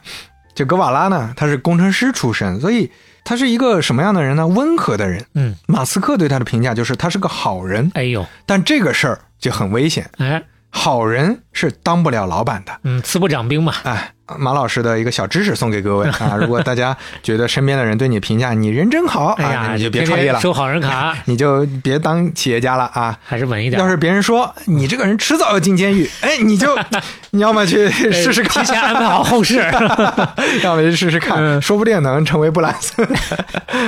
也是啊。你看人家布兰森虽然也进过监狱，但是后面啊，就真正的把行为准则给设置好，哎要进早进哈，别等最后再进，就来不及了。就但反正胆子得大嘛，你不能当老好人。马斯克就在这个时候，你看他已经嗯要进董事会了，而且也算是一个进董事会的过渡期了。嗯突然发了一条推特，就说：“哎呀，你看看现在好多大 V 都不发推特了呀，发推特的这些人发的量也少了，推特这是要死了吗？哎呦，啊，就就就这么说呀，这阴阳怪气啊！大家都懵了。嗯 CEO 格瓦拉就直接给他发消息说：“别这样，大哥，咱咱别这样，是吧？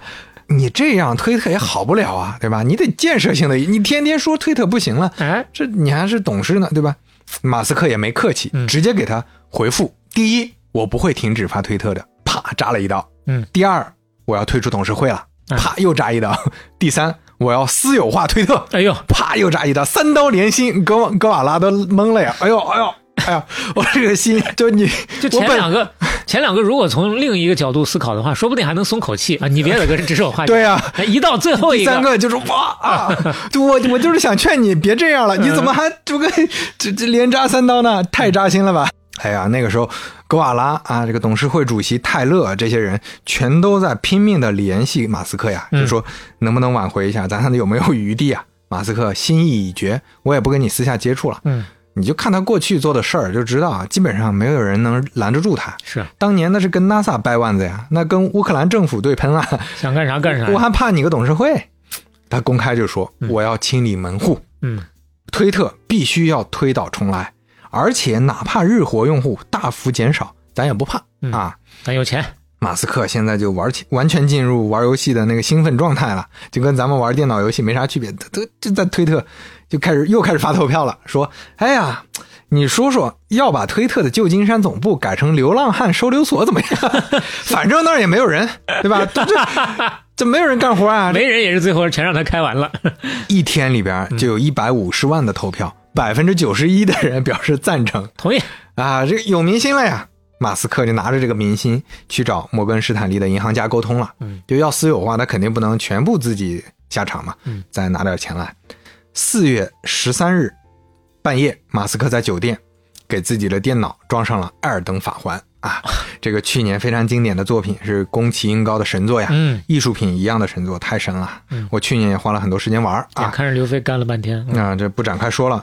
那《艾尔登法环》有个特点就是难啊，就魂系游戏就难。是这手残党真的玩的太难受了。就我我有一些打 BOSS，我都是卡 bug 打过去的，就是你躲到一个地方，他打不到你，你能打到他，这耗半个小时耗过去，都靠这个，一个老头环养活了多少攻略玩家？太难了。嗯所以马斯克玩的也很吃力，他就玩半夜玩玩玩，花了好几个小时，就在那个盖利德那个地区啊，我印象也很深。这个地方离新手村很近，嗯，那是难度很高的地方。就你有一些新手，因为它开放世界嘛，嗯，它不是按这个顺序来的，有些新手不小心踩进去。那这个那叫一个吓人啊！有火光，有沼泽，都是血呼啦嚓的。走着走着，血呼啦嚓的。走走着走着，还有嗯那种乌鸦突然就出来叼你，那乌鸦不就三个人高的那种大乌鸦，太吓人了。马斯克就在这玩啊，一路玩到早上啊，没睡觉，哎呦，从半夜玩到凌晨五点半，然后趁着这个兴头、兴奋劲儿发了一条推特，嗯，正式对全世界宣布我要买推特了，我提出了报价了。杀疯了，这是，他提出的价格是多少呢？嗯五十四块二，也就是五四二零。嗯，这个数有来头，这是个很恶俗的梗，因为四二零是大麻的意思 啊，哦，就跟我们说二三三三差不多意思。嗯四二零，然后有了报价，现在马斯克的游戏也要到下一关了啊！他不光关心言论自由了，他要给推特定一个更大的目标。他说：“我决定要打造地球上最伟大的内容平台，什么都有，有音乐，有视频，有图文，这有多伟大呢？嗯，怎么说呢？嗯，就跟微信一样，哎，你别说，还真是这么个事儿，他就是这么说的呀。哦，他就是这么说的，他就跟别人说，他说我就要做一个微信，哎呦喂，哎，而同时我也能支持付费，因为我我前面说了，他还是想做一个金融平台嘛，嗯不光有内容，不光有社交，我还要有金融，所以要跟 Substack 就是一个海外最大的那个付费订阅平台一样。哎，这个愿景已经想好了。这个时候，马斯克的朋友就又来劝了。他的朋友们每次都得来劝一劝，说：“哎呀，你推特这个事儿，首先不像你之前那些玩票的，这是个大事儿啊！这可不是像你说做个 boring 挖个隧道，对吧？就搞搞搞搞机器人的，那也是特斯拉内部的事儿。你买推特，这不是个小事儿啊！你可想清楚，现在特斯拉和 SpaceX 你自己扑在上面这么多时间，你你何必呢？你再来个推特，你你能忙得过来吗？你？嗯，那你要整顿推特，你要整多久啊？你这行不行？马斯克说：“我五年吧，五年以后也就差不多了啊。哦，他其实还是有有给心里一些时间的，有有个预期，就说我得先把人都开掉，慢慢的搞。换鞋，他朋友也说：“你何必呢？为啥呀？”马斯克自己有个回复，确实，你从当时的时间点来看，他太小看推特了。他就说：“我觉得这个事儿跟特斯拉和 SpaceX 的事儿比不难，嗯，因为咱们可以抄微信啊。”啊，超微信这，就是推特怎么做产品，隔壁中国抄微信，微信有的咱们都有，就差不多了。啊有有前面可以抄的，另外呢，不就是开开人嘛，管程序员嘛。我之前互联网创业做过的呀，嗯他就低估了这个事儿的难度了。OK，那这个问题解决了。你说你觉得难度可以，你的成本可以，时间付出可以，但是还有一个问题要解决，就是你这个愿景和你之前做的那两个事儿的愿景，它可不一样。你说特斯拉，你是能让地球更美好，对吧？未来是新能源社会，或者说 SpaceX，你要让人类文明延续。那现在你做推特，你你总不能说你是玩玩具吧？你到底愿景是啥？你这个跟人类文明有啥关系？故事得有的讲啊、啊，故事是什么样的呀？嗯你包括马斯克自己，他内心他也他不是光对外讲，他自己内心的叙事，他也得串起来。他自己刚开始也是有点焦虑，有点懵的。嗯我不能光玩玩玩玩游戏玩玩具啊，我得真的把我跟我长期的叙事串起来。他说我一开始也没想清楚这个叙事怎么串，嗯这就跟我们普通人的叙事一样，很多人是为了房子。你看很多，尤其是呃可能传统一点的家庭，这一辈子都在房子里面了，所有的事情全都围绕着房子，对吧？那有的人就是要赚大钱，有的人就是要去纳斯达克敲钟，有的人就是要爱国，有的人就是要稳定等等，这都不一样。那咱们僭越一下，咱们到 马斯克老师的位置上想一想，嗯，这个时候你有那么大的事儿做，你做这个小事儿，你如果没有叙事，你拧巴呀，你难受啊，就这起起码得自洽，有什么价值啊？我得自洽。后来，哎，马斯克就真的自洽了。他说：“嗯，我想明白了，嗯推特可以保护人类文明啊，哎呀，怎么保护呢？啊我这是在给人类争取时间呢。嚯，我们去火星，你看这个进程已经晚了呀，我们需要一些方法，让人类文明社会能更健康的多生存几年。哎呀，这咱们说的话就让人听不懂啊，真是。咱们去火星，嗯那不就不就能延缓这个人类文明的这个风险吗？啊、去火星晚了几年，怪谁呀？不还是怪你老马吗？对啊，所以我现在要我 哎，弥补一下自己的弥补一。下，对啊，我火星那边火箭慢一点嗯，我靠这个人类文明社会的内容平台，我让大家这个生存的更健康一点哎呦。啊！我就是为了救人类。说的真的是啊，这个甚至艾萨克森在写到这段的时候没忍住，嗯。他说我的观察好像啊，嗯。他还是玩儿，他哪怕你说马斯克有他自己说的这个叙事，嗯。其实他最喜欢的还是觉得推特跟玩游戏一样，因为推特上面它就是全人类的游乐场啊，嗯就是这么多人在上面在表达内容，这是一个很好玩的地方。嗯哎，我们说回马斯克买推特来，他一说买推特，那首先不缺投资人，他的好朋友、导师，也是乔布斯的导师和好朋友拉里·艾利森，啊，又出来了，甲骨文的创始人，嗯率先答应我个人我投资啊，给钱。还有卡塔尔的基金啊，我们之前也讲过卡塔尔嗯，是也经常投这种项目。我们在二十八期聊过卡塔尔啊，也是半导体宇宙的一环，嗯大家可以去听一下。甚至还包括币安这种加密货币的公司也投了。啊，为啥？因为他要做呃金融嘛，还是跟前面说的一样，嗯它可能跟区块链多少有点关系吧。接下来就开始谈判了，然后在沟通的会上，推特的 CFO 在主持这个会，他就说。我们统计推特的机器人用户、虚假用户这些呀、嗯，归了包堆啊，加起来五个点左右。百分之五，马斯克说：“放屁哎，胡扯啊你！我感知上肯定不止五，百分之五十差不多、啊。哎呦，要求他们解释你怎么统计的这五个点。嗯，然后对方就说：“我们也不知道啊，就是我们确实统计不出来，就怂了，诚实吗就？怂了。哎呦喂，马斯克后来回忆说：“嗯，这他妈是啥呀？就跟我们看美剧《硅谷》里面这个情节一样啊！美剧《硅谷》这里面确实，因为它是一个喜剧嘛，这里面有大量的魔幻情节，各种讽刺啊，就之前我们看的时候当喜剧看，但是最近啊，就发现世界就是草台班子啊，Open AI 这个事儿也太像硅谷的剧情了。很多人就把那个杨建啊，真样给找出来，说只有这个人现在能救 OpenAI。哎呀，这推荐特别推荐大家去看一看，就结合硅谷系列，这这里边有太多就真实发生的一些很有嘲讽意味的事情啊。马斯克沟通起来，发现这真的是推特团队就是一坨浆糊呀。他就发现特斯拉的自动驾驶团队，也就是特斯拉最主要的工程团队，两百个工程师啊。推特当时有多少工程师？两千五百个呀。哇，然后他又看每年的服务器成本，推特有十个亿，然后他就问这十个亿十个亿，怎么花的呀？嗯就为啥要花这么多钱在服务器成本上呀？没有人清楚。你往下一拆，每个人只知道自己手头这点事儿，嗯没有人能拆得清楚钱花哪儿了。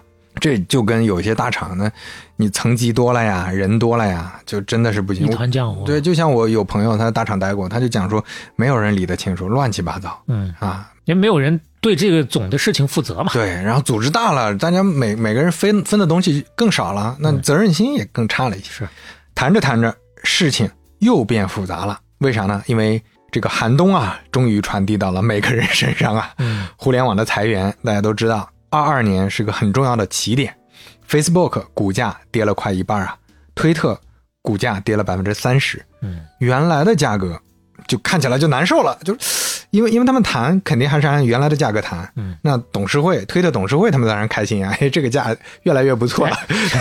越看越值，对，马斯克越看越不行了。心里越来越难受。嗯马斯克五月份又忍不住发了条推特，嗯说现在交易搁置了呀，啊，因为他们算的那五个点，我觉得不行啊，从这儿找理由。这个数需要确认，嗯他想拿这个当借口，但是他的律师立马就跟他说，提醒他说，你这样不行啊，因为之前已经谈到这个地步了，你如果直接这么说，可能会有法律风险的，嗯人家会能找你查的。是被找查也不是一回两回了。马斯克这个大嘴巴，马斯克立马就补了一条说，嗯但是啊，我还是会努力完成收购的，但是这挽回不了了，推特的股价又开始狂跌呀，嗯 这没人买了，这咋办呢？哎，这件事儿又搞大了，你就是口无遮拦嘛，满嘴跑火车嘛。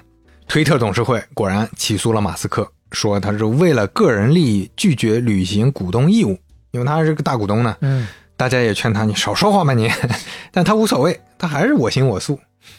很多人就天天蹲着他的推特看这个进展。有一天，他突然没头没尾冒了一句：“我正在收购曼联，不客气。”就上了热，就是又上了热搜那。这个也有印象。又要搞大了啊！后来马斯克就解释，对对对不起，我是开玩笑啊，梗梗因为这是个梗，啊因为因为曼联的球迷天天说别人收购着被收购一下，对对对，这两边打官司的过程中还是在谈判。董事会就说我们让步，我们让四个点，嗯马斯克说十个点，否则免谈，反正就是跟买白菜砍价差不多，砍来砍去，砍来砍去，最后。马斯克确实没找出来董事会故意误导的那些证据，嗯故意隐瞒的，比如说董事会假如知道这个虚假账户有百分之二十，嗯硬说百分之五，这就能算成证据，就可以告他。但是这些东西都没有，就大大家确实都不知道。董事会确实很诚实。哎，所以最后在律师的建议下，马斯克怂了，说那就按照原来的价格买吧。嗯，十月份终于要完成收购了。那个时候，马斯克特地去推特了一趟，这算是预先去公司坐一坐，了解一下，跟大家聊聊天、唠唠，还带着个东西去了。去了那个推特公司 招摇过市啊，这个肖磊可能这个有印印象啊，带了个水槽过去，搬着一个大水，就是那个洗手的洗手池啊，就是水槽嘛。嗯他发了一条推特，Let that sink in。嗯，这儿解释一下，这是一句俗话，表面意思 sink in，它作为动词的意思，说的是沉下去，东西往下沉。嗯用来比喻花点时间来想清楚这个事儿，就是让子弹飞一会儿，让这个东西沉淀一下。比如说啊，你听到说谁谁谁去世了，你说啊，就是让他 think in 一下，就是啊，我得消化一下，难以置信，消化一下的意思。但是这个 think 它也也有一个双关的名词，是水槽的意思，啊，所以 let that sink in 就是把这个水槽弄进来了，我。搬进来啊，所以这是个行为艺术家。行，为艺术啊，嗯，就各位理解理解这个事儿吧啊，沉淀一下吧，我要来了。哎呦，接下来啊，这个 think 比大家想象的还是要可怕的啊！那真的就是熊孩子坐高铁，惊天动地啊！就把水槽放下啊，马斯克就跑到房间里喝咖啡。嗯有几个员工战战兢兢的过来问问题啊，一开始问了一些产品问题，他对这是怎么思考，但是这些都不是最关键的。嗯有一个人最后忍不住问：“你你是不是要开掉大部分人啊？”终于问出这个问题了，大家都都竖着耳朵听呢。嗯我我们可听说是百分之七十五啊！嗯，马斯克啊，摇晃着咖啡杯笑了笑说：“哎，这这个数字我可没说啊，啊这不是这不是我说的啊，这是小道消息。嗯，他没说太多了，他就只说不,、是我说的，不是他说的太多了那就坐实了。我不说是多还是少，嗯我就说这不是我说的。但是呢，公司啊确实得开源节流了，嗯，这是困难时期嘛。三个星期后，这个数字被验证是一点儿都不多，一点儿都不少啊丝。毫不差，就 冲这个目标去的。当时还发生了一件事儿，你看，收购交易呢是周五完成，完成之后呢，正常来说，格瓦拉 CEO 和一些核心的干部都能领到遣散费和股票期权，因为这个时候公司彻底私有化了。然后他们拿了之后，肯定就会直接辞职嘛。但是马斯克不想给他们机会，周四下午，因为他有一个很短的时间差，周四下午这个钱要打过去，嗯。他把这个钱打过去之后，确认资金到位了，转移完成之后，突然来了个闪电袭击，周四下午就给 CEO、董事长、CFO、法律顾问等等这些高管同时发了离职通知书。嗯六分钟之后，保安把他们赶出公司清场，关闭了邮箱权限，他跟公司的所有联系都断了。这个事儿其实非常不地道，嗯或者说在马斯克来说，这就是给他们的惩罚。嗯为什么呢？因为如果这个时候干掉，他们拿不到期权和股票的啊，啊！我就是闪电袭击，把你们直接，你们是被我开掉的，嗯你们不是按照正常的这个收购流程留下来的他们要骂他一辈子呀。啊！当时大家拿了一瓶世界上最好的波本威士忌，嗯，在那庆祝。马斯克在庆祝的时候，就在庆祝的时候，人家已经想到了第一个产品决策了，就说现在默认用户就没登录的时候，打开网站看到的都是登录界面，嗯给我改，给我改成能先看到探索界面。嗯啊，这也是一个正常的操作，但是他就很着急，现在就直接打电话，就探索页面的那个负责人他是印度人，正在印度探亲呢，嗯，就收到了这个消息，立马在飞机上用 WiFi，用飞机的 WiFi 把这个改掉了。这个这个哥们儿也很感慨，后来说。我们当时做了很多项目，做了很多探索，很多年都没有人推动。马斯克这位新老板刚买完公司，几分钟内就已经把这个事儿搞定了，啊已经上线了。还挺得人心的。就对于这部分人来说，可能是得人心的啊；嗯就是另外一部分人来说，那些本来挺安逸、挺舒服的人来说 野猫卖皮了。啊，买完推特，那就进入到我们要说的非常重要的一个事情了，就是优化组织。马斯克专门成立了一个专项委员会的小团队，他嗯肯定不能让老人去决策该开掉谁。就像查案，你不是有专项组吗？嗯你肯定是要找跟这个关系不大的，是，因为山东的人去管江西的项目，这样才合理嘛。嗯，他调的是谁呢？他调的是自己的亲堂弟詹姆斯·马斯克。哦 这位呢是马斯克亲叔叔的儿子，哦，但是年纪很小，因为生的比较晚，嗯只有二十九岁。詹姆斯·马斯克也有一个弟弟叫安德鲁·马斯克。但是，一说到这儿，你就感觉啊，找了几个二十多、啷当岁的表弟来干这个事儿，嗯，是不是看起来不太靠谱、啊？不够郑重。但马斯克主要是你你怎么还搞家族企业这一套呢？虽然咱们之前出现过这种家族企业的嗯桥段，但一般下场都不是特特别好，对吧？都不是一个什么好的事儿。但是这还真不是有些故事里那些抱大腿的二代或者怎么样的亲亲戚朋友。嗯詹姆斯·马斯克和安德鲁·马斯克，人家是真的干得不错的。詹姆斯·马斯克他从小就很喜欢马斯克，很崇拜这个哥哥。他虽然是同辈，但是他年龄小很多嘛，很崇拜。十八岁的时候，人家也是从南非自己只身到意大利去打工啊，哟，跟住在他很相似。很相似，住在青年旅社，到处打工学习。后来到了美国，一路折腾，进到了特斯拉，而且做的不错。人家不是说就拧螺丝的，后来进到了自动驾驶团队，负责神经网络呢。哦，他弟弟安德鲁那更了不得，那是南非国家级棒球运动员呐。棒球运动员。哎，棒球运后来到了美国之后，加州大学工程专业毕业啊。哎呦，他的导师是谁？说出来吓一跳。嗯，克兰罗克这位，这可能大家记不住了。嗯，是互联网的父亲之一啊，哦分组交换理论的先驱。有兴趣的可以去看六十六期《互联网诞生记》，嗯，这是他导师啊。这安德鲁·马斯克后来去了 Neuralink，成为了 Neuralink 的工程师。嚯啊！所以这俩人，人家都是搞计算机的专家。你，看人家里头这个基因哎，啊，都是工程师啊，确实有基因啊。另外这两兄弟再加上一个人，詹姆斯的好哥们儿，特斯拉自动驾驶团队的另一个工程师叫罗斯，嗯，三个人组成了一个被称为“三个火枪手”的专项小组。专门开人。啊，就是其实很残酷，说是专项小组，其实是屠杀大队。对，当时其实也不是说是詹姆斯、安德鲁他们特别想干这个事儿，是被马斯克拽他们来的，说你们来也得来，不来也得来啊，就帮我办办成这个事儿。你们办事儿我放心。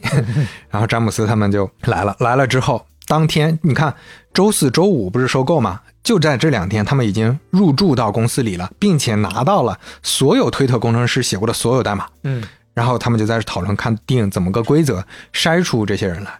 其实其实难度很大，嗯啊，你不能光看写的多少，你还得看写的质量。是啊，这儿还有一个小桥段，他们当时还请教了一个软件专家，就公司里的叫本，给本开了免提，给他打电话，嗯问他说怎么去方便的查看插入和删除代码的这些历史，这个 Python 用一个什么脚本怎么去剪枝处理一下，让他更方便的去判断等等。谁写了啥嘛？哎，那个本就跟他们沟通，沟通到最后，突然听到一个声音说：“哎，嗯谢谢你啊，哥们儿，哎，buddy，thank you 啊，buddy。”然后他一听，我操，马斯克也在这儿，这老板这看这么细啊，这开人的事儿亲自盯啊。啊，嗯，这说到这儿也要特地提一下马斯克的风格。马斯克他不在特斯拉和 SpaceX 之前，我们只说他躬身入局嘛，嗯，我们可没说他的管理风格，就是他下面会有多少人。我们知道一般的公司，呃，经常会说什么三巨头、五巨头，可能就各负责各的，嗯最后跟董事会汇报，对吧？业务可能也会分三四个人去管。嗯，在特斯拉和 SpaceX 不是这样的，他基本上就是亲自盯一切的产品和工程。嗯。推特后来长期是没有 CFO 的，连 CFO 都没有，啊，财务上都是他直接盯什么财务总监，啊。帮他去完成。哦。这主要的这些财务决策全是他定，他就是所有的 O。从汇报关系，你看，比如说 SpaceX 有多少人跟他直接汇报呢？十五个人，嗯。也就是说，这些人基本上都是各个部门的负责人，而不是什么 O，、就是不能掌握大的决策。嗯。特斯拉有二十个人直接跟他汇报，推特甚至超过了二十个人，嗯，就 他就一个人要管理大几十号人呢。这脑子真的是怎么转的呢？真是永远当不了甩手皇帝。对，太可怕了。嗯一般的公司你，少说也得三五个欧啊。嗯当时马斯克给这个屠杀大队下的命令就是：现在啊，这两千五百个工程师，嗯，得裁多少人呢？嗯，类比一下特斯拉的这个自动驾驶团队吧，嗯他们现在一百多个人吧，哎 呀呃，差不多这水平吧。哎呦喂，哎呦，这个效率就裁员的效率，我我们像像我们这种，呃，主要是通过二手渠道看到信息的人，可能感受不到这没个有那么深。雷厉风行。嗯二十八号就前面说的收购完成，嗯推特高管清场的那一天，保安把他们赶走的那一天是二十八号，嗯，三十号清单已经出来了，裁员清单啊，两天时间，这些所有的代码什么的都看完了。上千人啊，马斯克一看，那咱们能不能当天就裁啊？十月一号之前完成，因为嗯如果这个完成，同样的奖金和期权不用兑付。哎呦喂，这太激动。但是公司的 HR 和法务说这个不行了，啊，那高管是高管，这些员工到时候你可是负法律责任啊打官司打死啊，啊！马斯克就收手了，嗯，所以就大发慈悲，两天啊，十一月三号还是立马推特全球百分之五十的员工收到了一份邮件，说为了推特的未来啊，你们被裁掉了。感觉就跟扔硬币一样啊。而且这里面包含那些基础设施建设的员工和 HR 这些部门，嗯百分之九十的人被裁掉。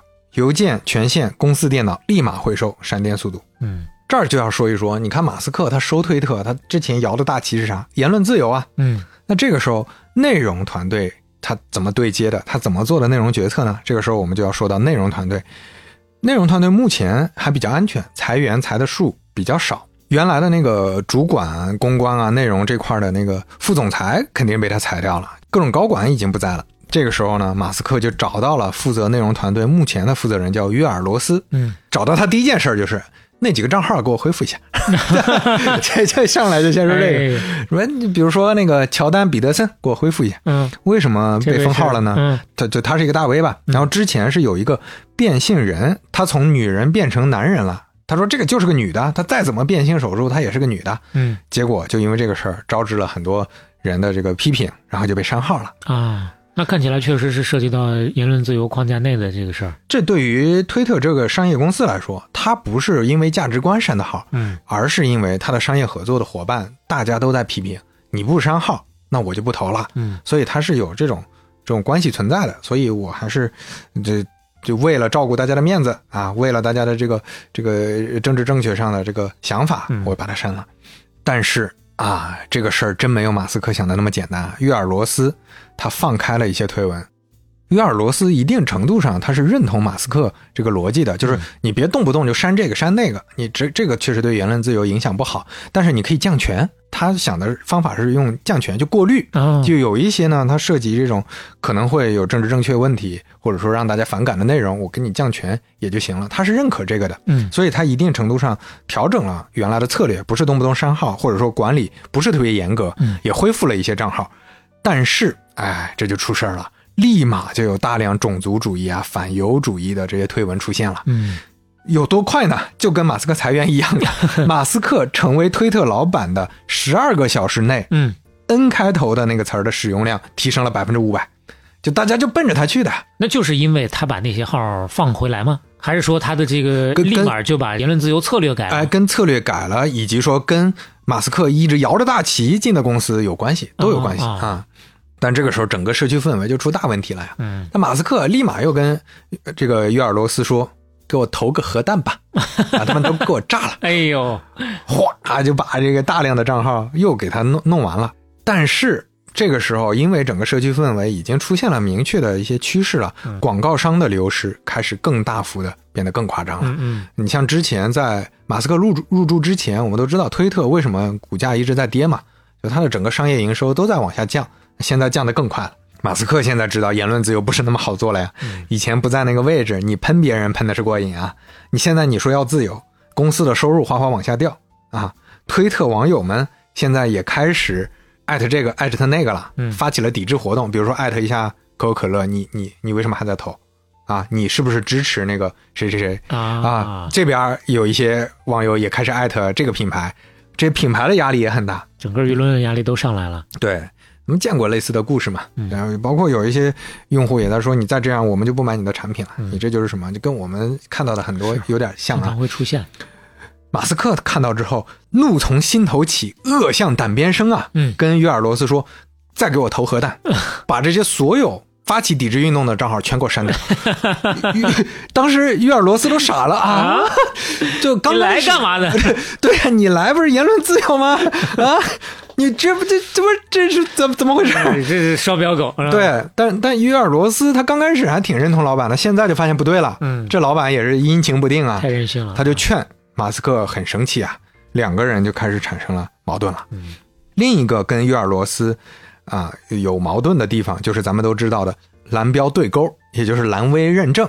这个认证呢，之前是通过验证你的身份去给你认证的嘛，那这是免费的嘛。嗯但马斯克他想试一试付费订阅，为为什么呢？因为前面说了，你付费订阅就绑定信用卡，就绑定手机号，你这是个真实的人嘛。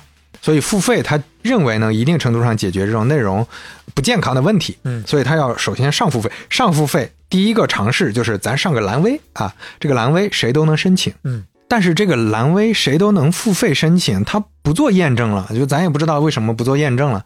不知道是考虑成本问题还是怎么，反正马斯克定的策略就是你不验证可以随便起名字，嗯可以随便起一个，你叫可口可乐蓝威啊，你就是可口可乐蓝威了。嗯，这这就是个很混乱啊。很混乱的事儿。当时约尔罗斯就强烈建议说，咱们尽量稍微晚两天上。嗯，他特地写了七页纸的说明啊，就是说这个因为十月八号是中期选举，咱们这么弄可能会出事儿，嗯，所以最后是九号功能上线的。但上线之后也一塌糊涂啊，就像刚才说的，有一个可口可乐的蓝威就发言了，说：“哎呀，这条推文转发超过一千次，我们将会把可卡因放到可口可乐配料表里啊。”还有一个特斯拉的蓝威也出来说了，嗯，我们的车不会理会学校附近的限速要求，嗯小孩都给我滚蛋吧！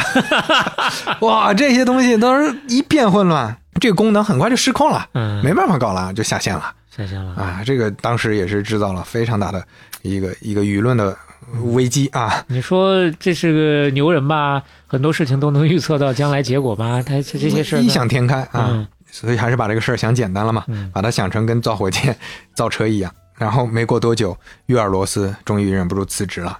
你看，他已经是马斯克在推特新认识的最喜欢的一个中层了，实在干不动了。马斯克后来没办法，都是从很多其他的原来的公司挖人或者派人，硬把人拽过来，在这儿管东西的。这个是难得，刚开始还有功能语言的。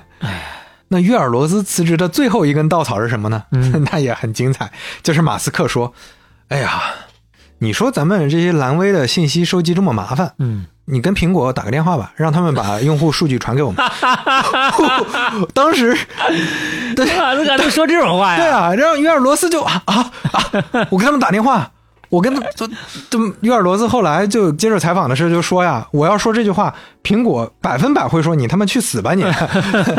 就人家苹果说了多少年的个人隐私，而且凭啥给你啊？嗯，马斯克还说你让他们降一降这个抽成嘛，是吧？就是你给他打电话，呃你你你打了，你先试试嘛，你打了不行，我再给 Tim Cook，我再给他打挂一个电话啊，给个电话的事儿。这是真的就像个土老板了，这是此刻啊。哎呀，这约尔罗斯就直接就走了。说到苹果，后来马斯克还真的跟苹果就就干上了哎，提要求，因为他发现啊，这个苹果投广告投的少了，嗯，他也开始威胁了，他不让人家那用户艾特苹果威胁，他艾特苹果，他说哟。哎呦，苹果现在啊，你们也害怕言论自由啊？哎呦你们不支持言论自由啊？哎呦，这感觉就自己都快没辙了，这是当天拉里埃里森直接给他挂电话说：“小马呀，你这样不好，不能这么干。嗯你你得罪谁也行，你别得罪苹果公司啊！你得罪的那些人都好惹，苹果公司是好惹的。你现在你说特斯拉、SpaceX 也就罢了，你是在推特、App Store 哪天真给你下架了，嗯，你是没处说理儿，就他他给你下架义正言辞的，完全有理由可以给你下架的啊！你你看看中国有个叫滴滴的，你到时候死的渣都不剩啊！嗯这也是马斯克难得听得进去，特地去苹果见了 Tim Cook，哎，登门啊道歉。登门也不叫道歉嘛，啊就是搞好搞好关系。因为 Tim Cook 整个人非常温和，他嗯完全不计前嫌，两个人沟通下来啊，马斯克也不生气了。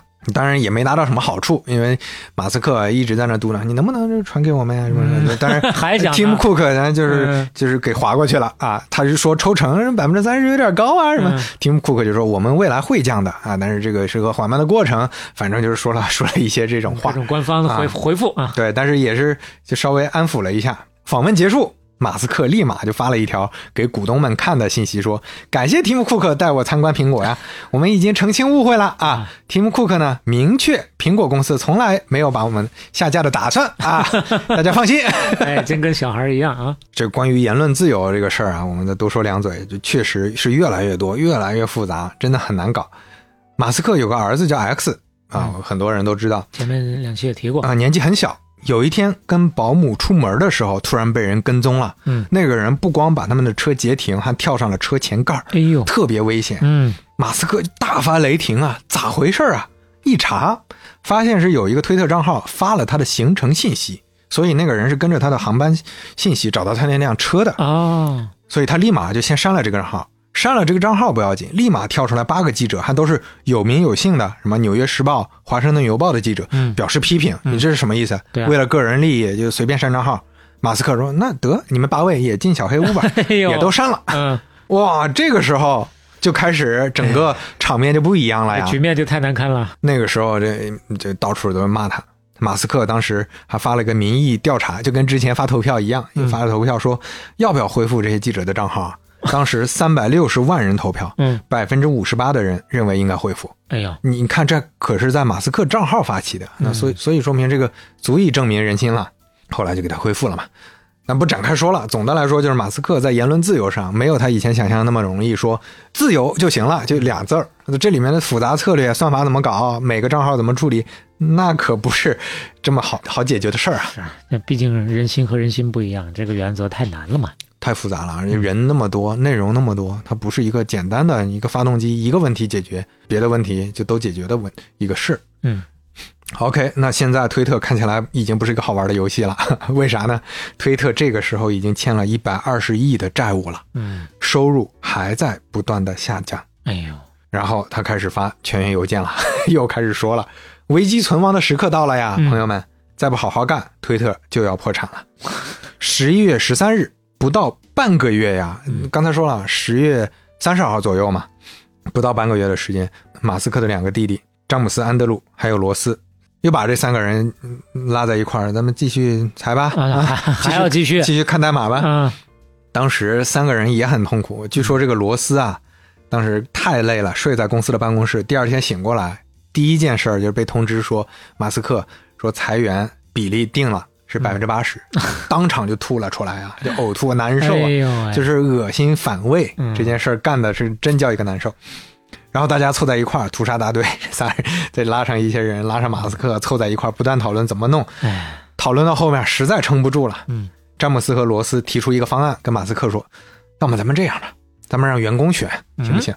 选择离职的，咱们给三个月补偿。嗯，嗯，就我们的话说，就 N 加三嘛。”马斯克说：“哎，这也行吧。”就也同意了，大家总算松过了口气，嗯。就自己不拿土刀了，就说把刀送给你们，想拿刀的 嗯自己来。拿走啊。嗯。于是马斯克就在去外地的飞机上给所有员工发了信，说：“我们为了打造推特二点零啊，将过一段苦日子啊，勒紧裤腰带的过吧，哎，要过一段高强度的日子。嗯。想要跟我们一起奋斗的，选一，选是啊。如果不选是，明天下午五点之前你会收到三个月的离职补偿嗯啊。就是这个策略还是对的，就是让你不是选不是，选不是的心理压力会更大一点。然后当时大家还在会议室里猜呢，说到底有多少人选是啊？啊，詹姆斯和罗斯猜两千多人吧，然后马斯克说哪有那么多，一千八吧。最后结果两千五百人哎呦，点击了同意，嗯，占比百分之七十。让大家一看百分之七十，开酒吧 庆祝，超出预期啊！嗯本来想这个裁难受啊，一个一个裁，你得走，你得走。现在现在哎，都一都不解决了，呃，就主动走了。嗯但是马斯克又有新想法了，这也不对啊！回头想了想，咱也不能只看个人意愿啊。有些人我觉得他不配留在这儿啊，啊，还是得裁。哎呦喂，这又白折腾，呃，不是白折腾，就是这些人走了，剩下的人还继续裁，再裁，这就是所谓的第三轮裁员。嗯也就是说 一，HR 得再跟之前选了是的人说，你选是还得走，白选了，不好意思。哎呀，这种心理压力，你想想，在十月二十七日马斯克接手的时候啊，推特有多少人？八千人。到十二月中旬，一个半月呀，也就是差不多四十多天，嗯，推特还剩下两千人，真的是正儿八经的百分之七十五的这个数字，也不知道能咋正常运行了。然后就正常运行了啊。嗯 这是这个是马斯克擅长创造的奇迹。但是你说产品运行、平台运行，这个还在一方面，这商业上啊，那真的是越来越艰难了。这核心的问题其实真不是像大家想象的一样产品策略，还是他的这个言论自由上举着个大旗，后来导致的各种各样的问题。大品牌全都在吐槽推特，推特的声望是一落千丈啊，甚至特斯拉的股价也大受影响。当时的股价也在掉，很多人都认为是跟推特有关系，嗯创始人形象受影响了。嗯马斯克就在董事会上还还解释呢，说：“哎呀，这是大环境导致的，这这个跟我没关系啊，这大环境都不好嘛。你看各个公司的股价都在降，嗯，其他董事也就罢了。这个时候，马斯克的亲弟弟金布尔，他也在 SpaceX 和特斯拉当董事啊，他亲口说。”谁他妈都看得出来啊！马斯克就是个该死的傻逼，就是他搞的。这特斯拉的股价百分百跟他有关系。这又想起来最早他俩在办公室打架的那会儿了。哎，他就觉得你搞推特干啥呀？你就淌这个浑水。嗯，所以你看，马斯克接手之后，他这个 Think 呀，最后双关到了，他真的要沉了。自己身上了。嗯嗯，后边还发生了一些事儿，那我们也都看到了，包括推特改名 X 啊，提到了他对 X 特别有执念，包括加入了看推文的限制，就一天只能看六百条嘛，这个也特别逗，有很多人也在喷。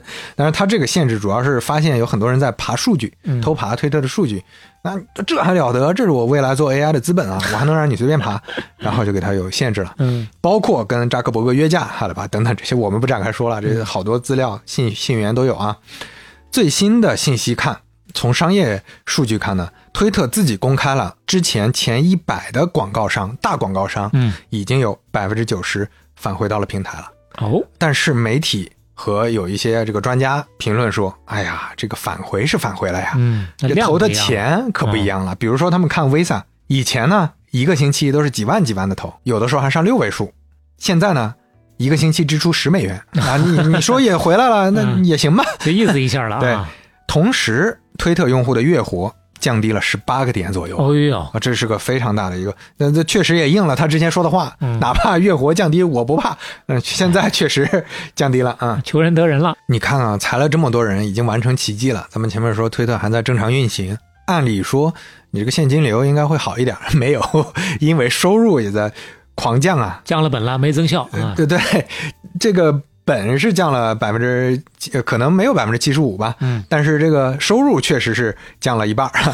这个过去在马斯克掌管推特之前的一年的收入是四十一亿，但是在这一年已经是二十个亿了，嗯，活活降了一半。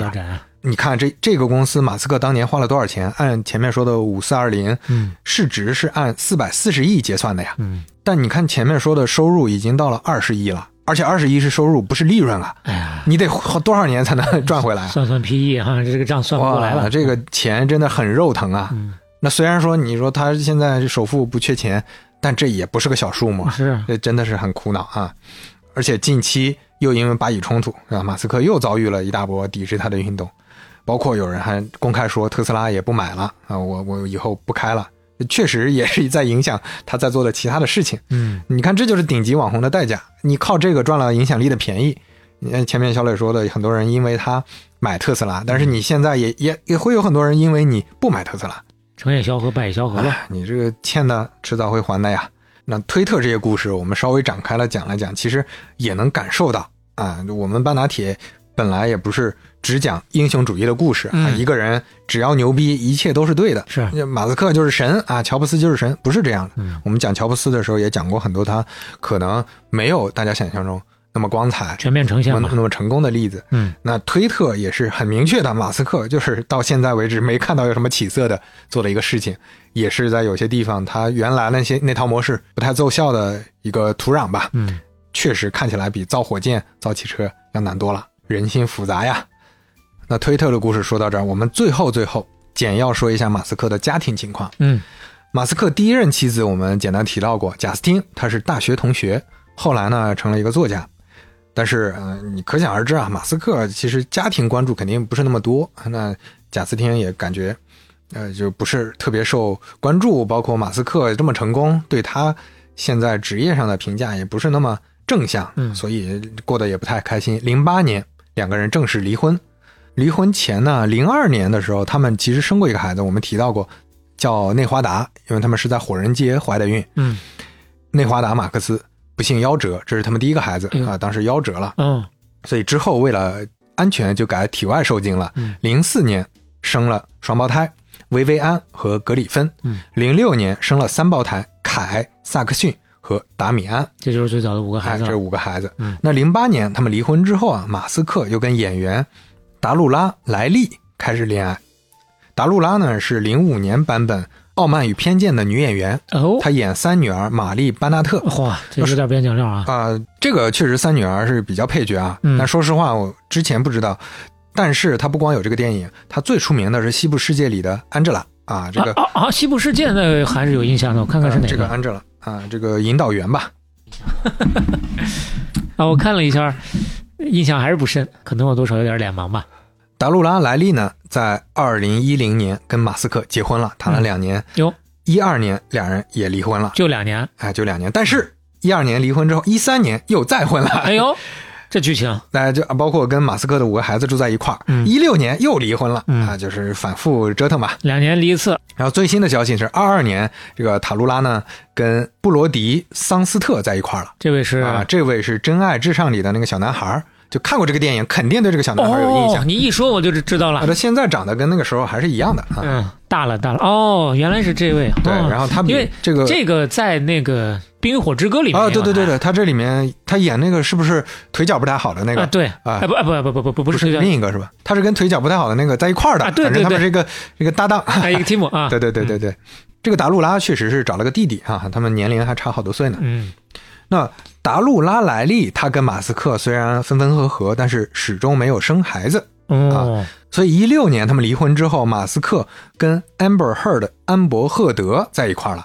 这位是谁呢？这位就是强尼德普，《加勒比海盗》那个主演的前妻啊，这大名鼎鼎啊，安伯赫德呀。呃，德普嫂是吧？啊，是啊，德普嫂，啊，一七年啊跟德普嫂也分手了。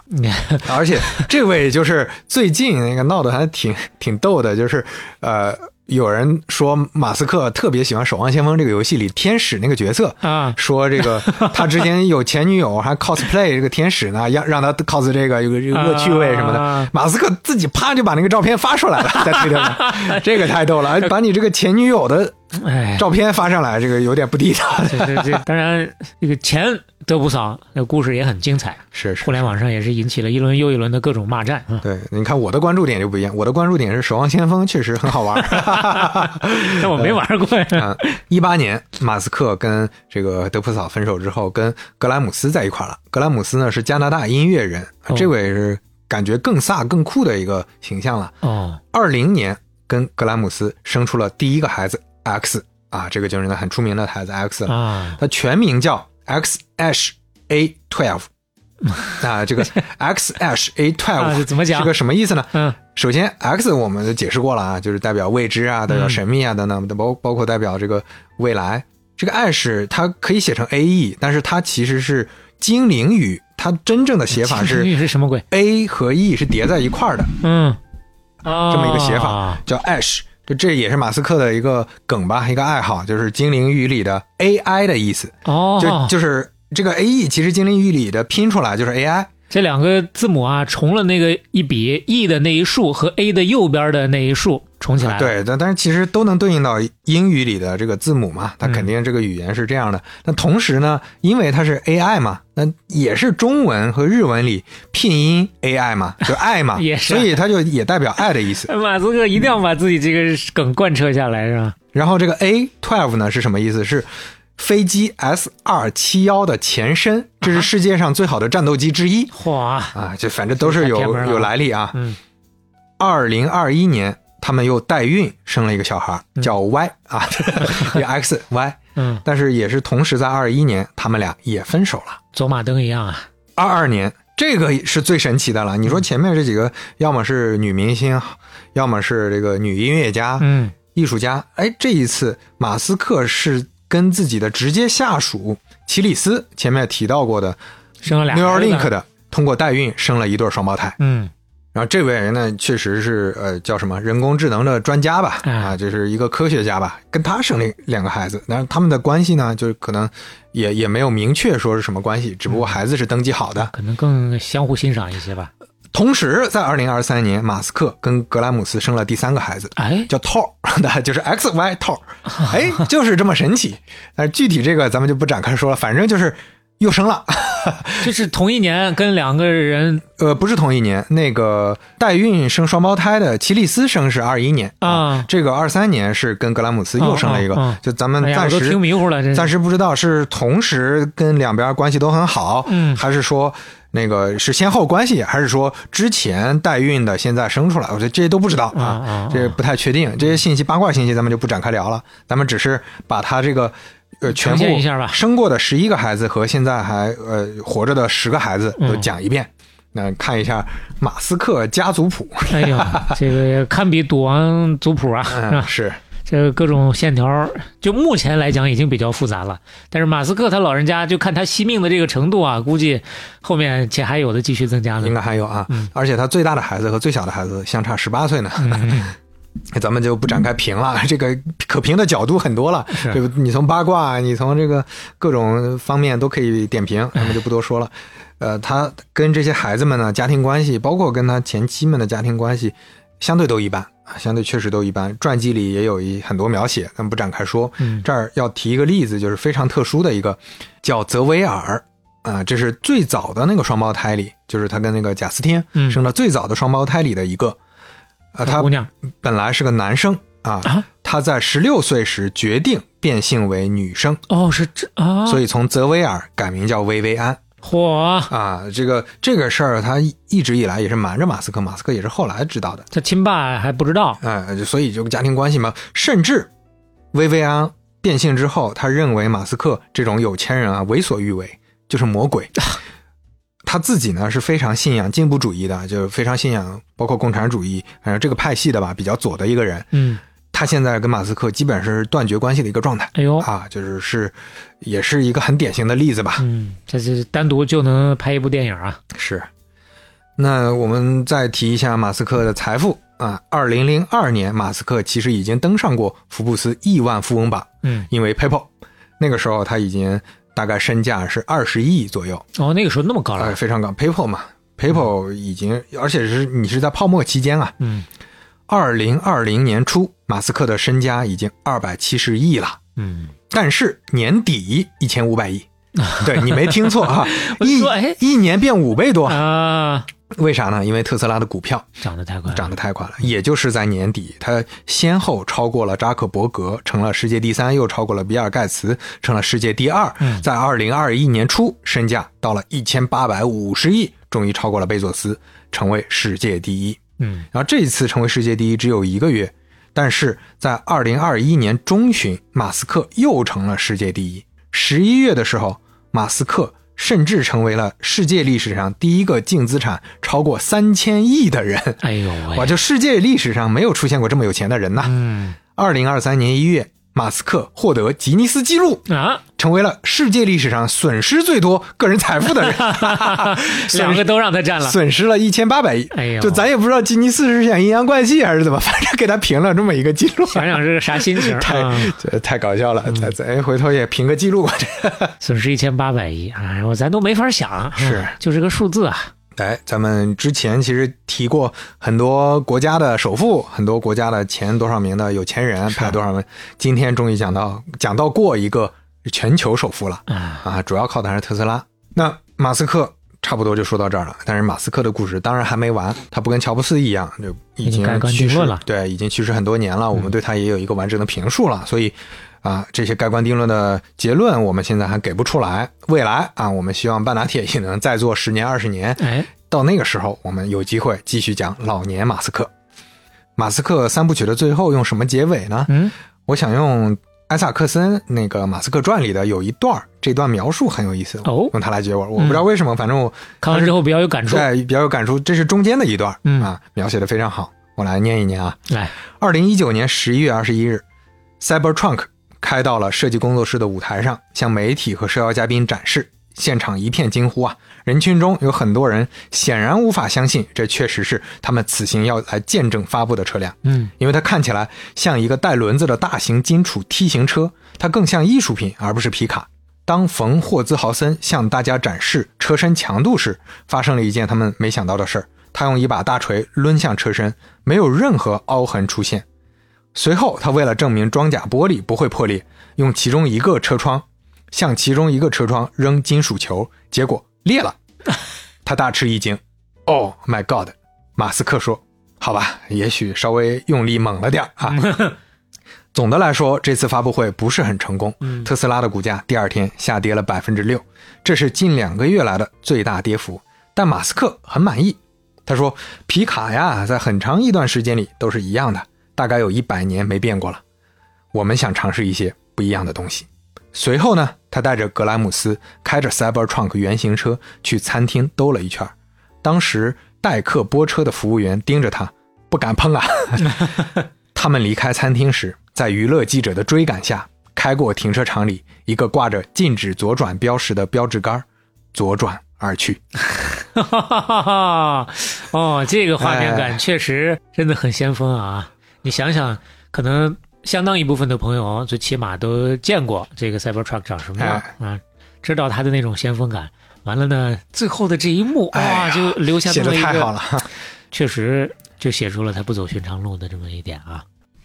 其实我觉得这期真的很重要，就像刘飞刚刚中间说到的一样，不光是前面两期我们塑造了一个觉得想到就去干，并且呢啥都懂，啥事儿还都能，最后把吹的牛给圆上的这么一个看起来是超人的形象，补上今天这一期才是一个更完整的人。当然这个方面呢，刘飞说过了，我们就不多展开了。我最后还有一点小小的感触是什么呢？我觉得马斯克所有的曾经做成的这些事儿，都会激励很多人觉得没有什么不可能，敢想就敢干。但是前提，这个是在马斯克身上的，他确实破坏了很多规则，他做事的很多的步骤跟我们认知的都不太一样。但这事儿呢，我们也得看明白，因人而论。规矩之所以成为规矩，就是因为拿在大数据的角度，多少钱人趟出来的。马斯克可以打破这个规矩，就因为他跟多少钱人都不太一样。所以说我们。一方面呢，要知道很多事儿是可以突破的；另一个方面呢，突破之前也不能太盲目。比如，及时强如马斯克，最后还是暂时绊倒在了推特上。当然，后面会怎么样？毕竟他给了自己五年的时间，还早还早，说不定下次再讲的时候，又是一个像前面一样成功的故事了。对，咱们还是学习马斯克身上真的。叫人钦佩和我们真的看到一些能落地成果的具体的事儿，对吧？我们别学这个人的性格，你把他怎么骂人、怎么裁员学会了，对吧？怎么降低成本、怎么做产品设计没学会，我觉得也也不一样。要学不学皮毛啊？但是这个这个我估计我跟肖雷也劝不住，对吧？这同样的故事，不同人啊就有不同的结论。有的人。就只听了个歇后语，对吧？就这这大家很满足了。对，大家不一样，就所以呃也挺好的。我觉得就是全面开花啊，挺好的。就是让大家茶余饭后有个谈资，万一多少还能十年之后留下点啥，那这可太好了，是吧？今天的片尾曲，今天的片尾曲啊，就是因为上期小磊也用了那个说唱啊，用了 rap 的歌，所以这次我也要用一首。说唱的歌，哎，正好是最近我挺喜欢的一首，叫《Boss of Boss》，特别适合马斯克。竞争型英文歌，老板的老，呃，这这是中文的，这是中文。的，对，这就是中文说唱嘛，硬核中文说唱，都用英文名名。Boss of Boss，老板的老板啊，这个也确实是三位。很厉害的说唱歌手。No No 谢帝和盖啊，这三位联合奉献的 Boss of Boss，来大家感受一下，一边听歌一边也继续欢迎大家有任何的感触和增量信息，在我们的各个平台一起来留言讨论，顺便转发分享给志同道合的朋友。当然也别忘了我们半拿铁志同道合的朋友，影视 ins 三六零，对于影视感兴趣的，大家可以去到他们的天猫、京东、抖音旗舰店。下单的同时呢，也别忘了顺手领上我们给大家争取的一点点小福利啊！留言半拿铁有小小的惊喜，数量有限，依然是先到先得。如果喜欢半拿铁的话，欢迎在各个平台小宇宙、苹果 Podcast、网易云音乐、喜马拉雅、Spotify 等订阅和收听我们半拿铁八十七杀青，我们下期再见。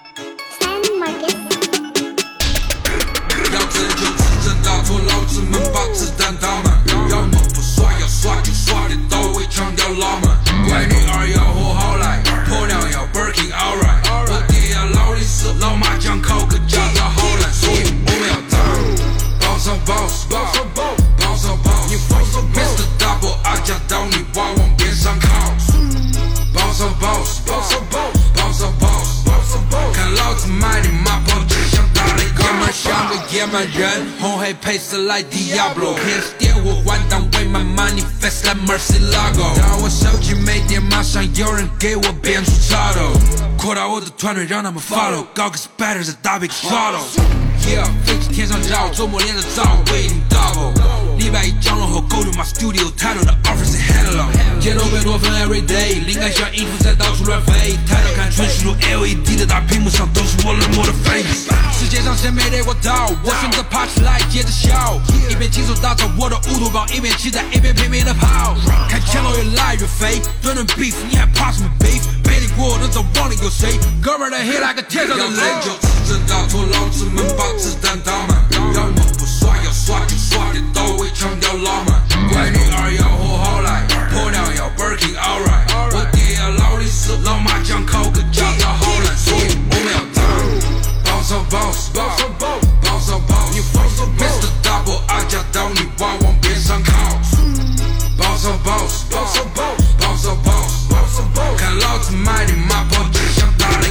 ，boss boss boss boss boss。皮事情老子懒得整，摆个龙门阵悬得很，里面全是梗，不光是钱的梗，啥子都可以摆，老子们远得很。三瓮千金都没用全的整，上个节目耍把球的演得很，日妈热球的很，我日妈设计惨了，不是有的很，我们有的有的有的有的，我日妈用炫耀说日妈谢老板开玩笑，老子 boss boss，我们该生的火，我都把盖哥喊过来唱几天短舞，那我们错过的蛋糕呢？我要吃那个串烧噻，咱总共再烧半包，把本子稿子抠了，装个逼欢呗，老子妈操的很哈，操得很哈，吵得很哈，还好以前是小凤儿，现是老板哈，哎呀，你看我的表好闪，我们去点个声，精神饱满，还你们小城的东西都少算了。你们晓不晓得自己要啥子？你们在那儿跑啥子？你们跑烦了。只能在梦里面逞英雄，一到了现实里，他们就现了原形。新专辑十几首差不多烂又长，就像是琼瑶剧再讲言情。老子们胸襟狂，路子广，嘉陵江直冲到太平洋。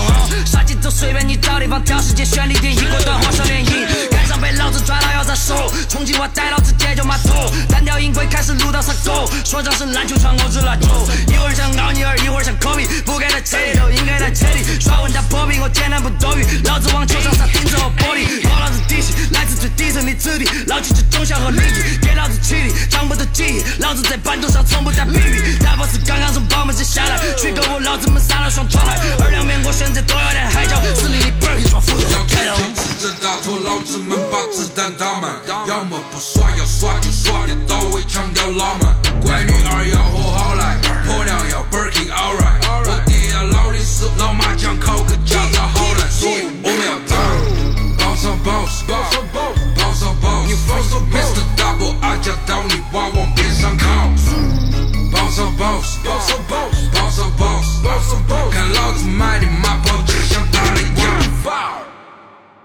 哎，我们进入一个简短的彩蛋念评论环节啊。嗯，说到的是第七十八期马斯克第二期的大家的留言。中年马斯克啊，首先是何埃迪啊，他说在哔哩哔哩和油管看了不少影视赞助的视频，挺喜欢影视的广告的。印象中呢，影视不像某厂商一样 偏向赞助很硬核的极限运动的视频，那些感觉离自己太遥远。影视似乎赞助了不少比较亲民的创作者，每次创作者说明他的作品是影视赞助的时候，我都很有意愿看下去。特别喜欢看他们的制作花絮，嗯，除了想看他们能用影视相机整出什么花活，还想看他们到底是怎么利用影视相机的特性来拍摄这些花活的。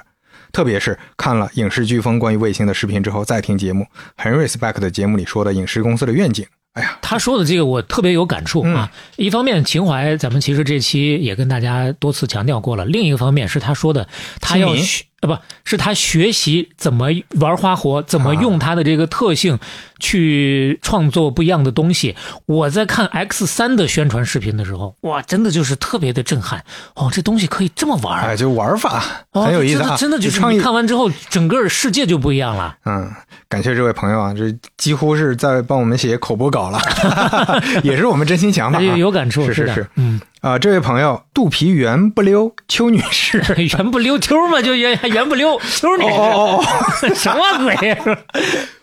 不是圆不溜秋，人家就姓邱的邱，邱啊，肚皮圆不溜邱女士。啊，这还搞了一个一语双关啊，一语双关。嗯，他说，作为生态学的学生，发表一点看法。嗯，西方极端环保组织要么蠢，要么坏。不如直接建议人类灭绝啊！现在保护生态学的目标是用科学的方法找到人与自然和谐共存的平衡点，嗯朝着这个平衡点不断努力，在平衡中继续发展。不能为了建低效的水电站而毁灭绿孔雀仅存的栖息地，也不能为了一条冬眠的蛇停下建设新能源工厂的脚步。这说的是在德国要建超级工厂的时候遇到的各种各样的跟环保有关的绊子啊。哎，人家这是专业视角给出一个说明，嗯就并不是说，就像我们之前提的，所有环保都是对的，极端环保也会产生很大的危害啊，哎呀，要顶住这个所谓的政治正确的压力做事，确实也很难啊。很难的啊。呃，另外一位朋友叫山河家，他说。之前听有台播客推出的吕小雨博士在基辅采访休假的乌克兰前线士兵，嗯，他们都说啊，Starlink 网络速度不错呀，看电影、看视频没有卡顿。哎呦，啊，这个有台说的是忽左忽右啊，啊，他提到的下面也回复了另外一位听友问的是忽左忽右的二百八十二期，嗯基辅无战事啊，哎，欢迎大这个家去大家可以去听听一下啊。另外一位，哎呦，这个怎么发？C 七 I N 七。嗯，呃，他说我喜欢的视频作者和音频作者都和 ins 三六零合作了，这是一件多美好的事儿啊！谢谢。哎，刚好我也是 ins 三六零 Go 的用户，当初就是被一个宣传视频种草，就成为了头上长摄像头的男人。啊，但是这个哎是不是现在做短视频创作了呀？呃，就是你会发现很多人都说有一些梗嘛，就你看短视频，嗯很多就怎么拍出来的？头上长摄像头了吧？就就那是开玩笑，但是确实 Insta 三六零 Go 是能满足你头上长，你头上真顶个普通的摄摄像机，你你是受不了的你的相机是放不住的。参照迪士尼里头被打了一下就脑震荡的这些个玩偶扮演者们，呃，这这是啥梗啊？就是那些扮演玩偶的人要戴的那个头套其实很沉的嗯啊那看起来好像没什么，有人就是碰了一下就他就上啊去拍他们的脑袋，结果给人拍脑震荡。嚯！嗯啊，还没说完。他说，虽然我没有拍出什么好的作品，但是影视的产品设计和创意是十分新颖的，眼光方面更是没得说，投的都是高质量的创作者，无限进步都不容易。哎呀，无限进步是那个影视飓风的 slogan 啊，嗯无限进步都不容易。哎呀，哎，这这我们这 我们这很荣幸、嗯能跟无限进步放一块儿。嗯这位朋友叫艾里森 XGHW，他说：“两位老师好啊，他的定位是加拿大。嗯，他说：“两位老师好，作为一个八零后济南人啊，老乡啊，那要想两位老师的节目太精彩了，很多段子和山东话听着很亲切，那么竞选一些恭维我们的，这这这脸皮是不是厚了点儿啊？都恭维，怎么办呢？随便随便都恭维。真是。哎，继续，谢谢。他说：“我是在加拿大的租房经纪人啊，嗯工作中一大半时间都是在开车。电车的普及让我们这些经常在路上的人节省了很多油钱，还有保养费，大大的改善了开车途中可以体验的乐趣。而且换了电车之后，发现了小宇宙和半打铁，这一点非常感谢特斯拉的出现。嗯，那加拿大这边销量最好的电车就是特斯拉，它确实颜值、性能、价格等等性价比很好。但是啊，我对之前马斯克有刻板印象，嗯，有很多阴谋论的影响，总感觉有一天马斯克会失控，特斯拉会成为人工智能攻击人类的端口，所以我最后买了别的车。啊，听过这期之后，彻底的知道不会了。对，他说听完两期节目，让我更好的认识了马斯克，嗯对他有点路转粉了，很期待最后一期，迫不及待等更新啊。啊具体加拿大哪儿咱也不知道啊，因为我记得之前有看一个电影，在阿拉斯加开这个马斯克不开马斯克。开特斯拉嘛，开马斯，我说哇，这是马斯克推特人骂你吗？有钱人啊，你这在那边真的就是电动爹，嗯。是是是。估计是跑不了多少就不行了。哎，是哦，对啊，冬天嘛，嗯。对我我我我哪怕把车开到那个山东，那要到冬天也有点受不了。实际缩水个百分之三十，这是平均水平，哎是所有电车的。接下来一位又是海外的朋友，来自英国的雪佛兰当当。嗯，他说，作为 Model X 的用户，哎，他为啥叫雪佛兰？为了说明，为了说明他呀不止一辆车哦啊。他说，作为 Model X 的用户，想说这个门是真有用啊，嗯因为英国的车位特别少。以前我带我家娃儿上车，我每次都会担心车门会碰到旁边的车。自从换了 Model X，完全没有这种担心。门打开，它可以从旁边钻进去。啊那直上直下嘛，咱就上次也特地说过啊，它这个设计。哎，是那那确实有车主现身说法。最后一位也是一位海外的朋友，嗯他叫木兰八 ZZC，嗯，来自新加坡。哎他他说。先谢谢两位主创，每周的节目是我晚上散步的好伙伴。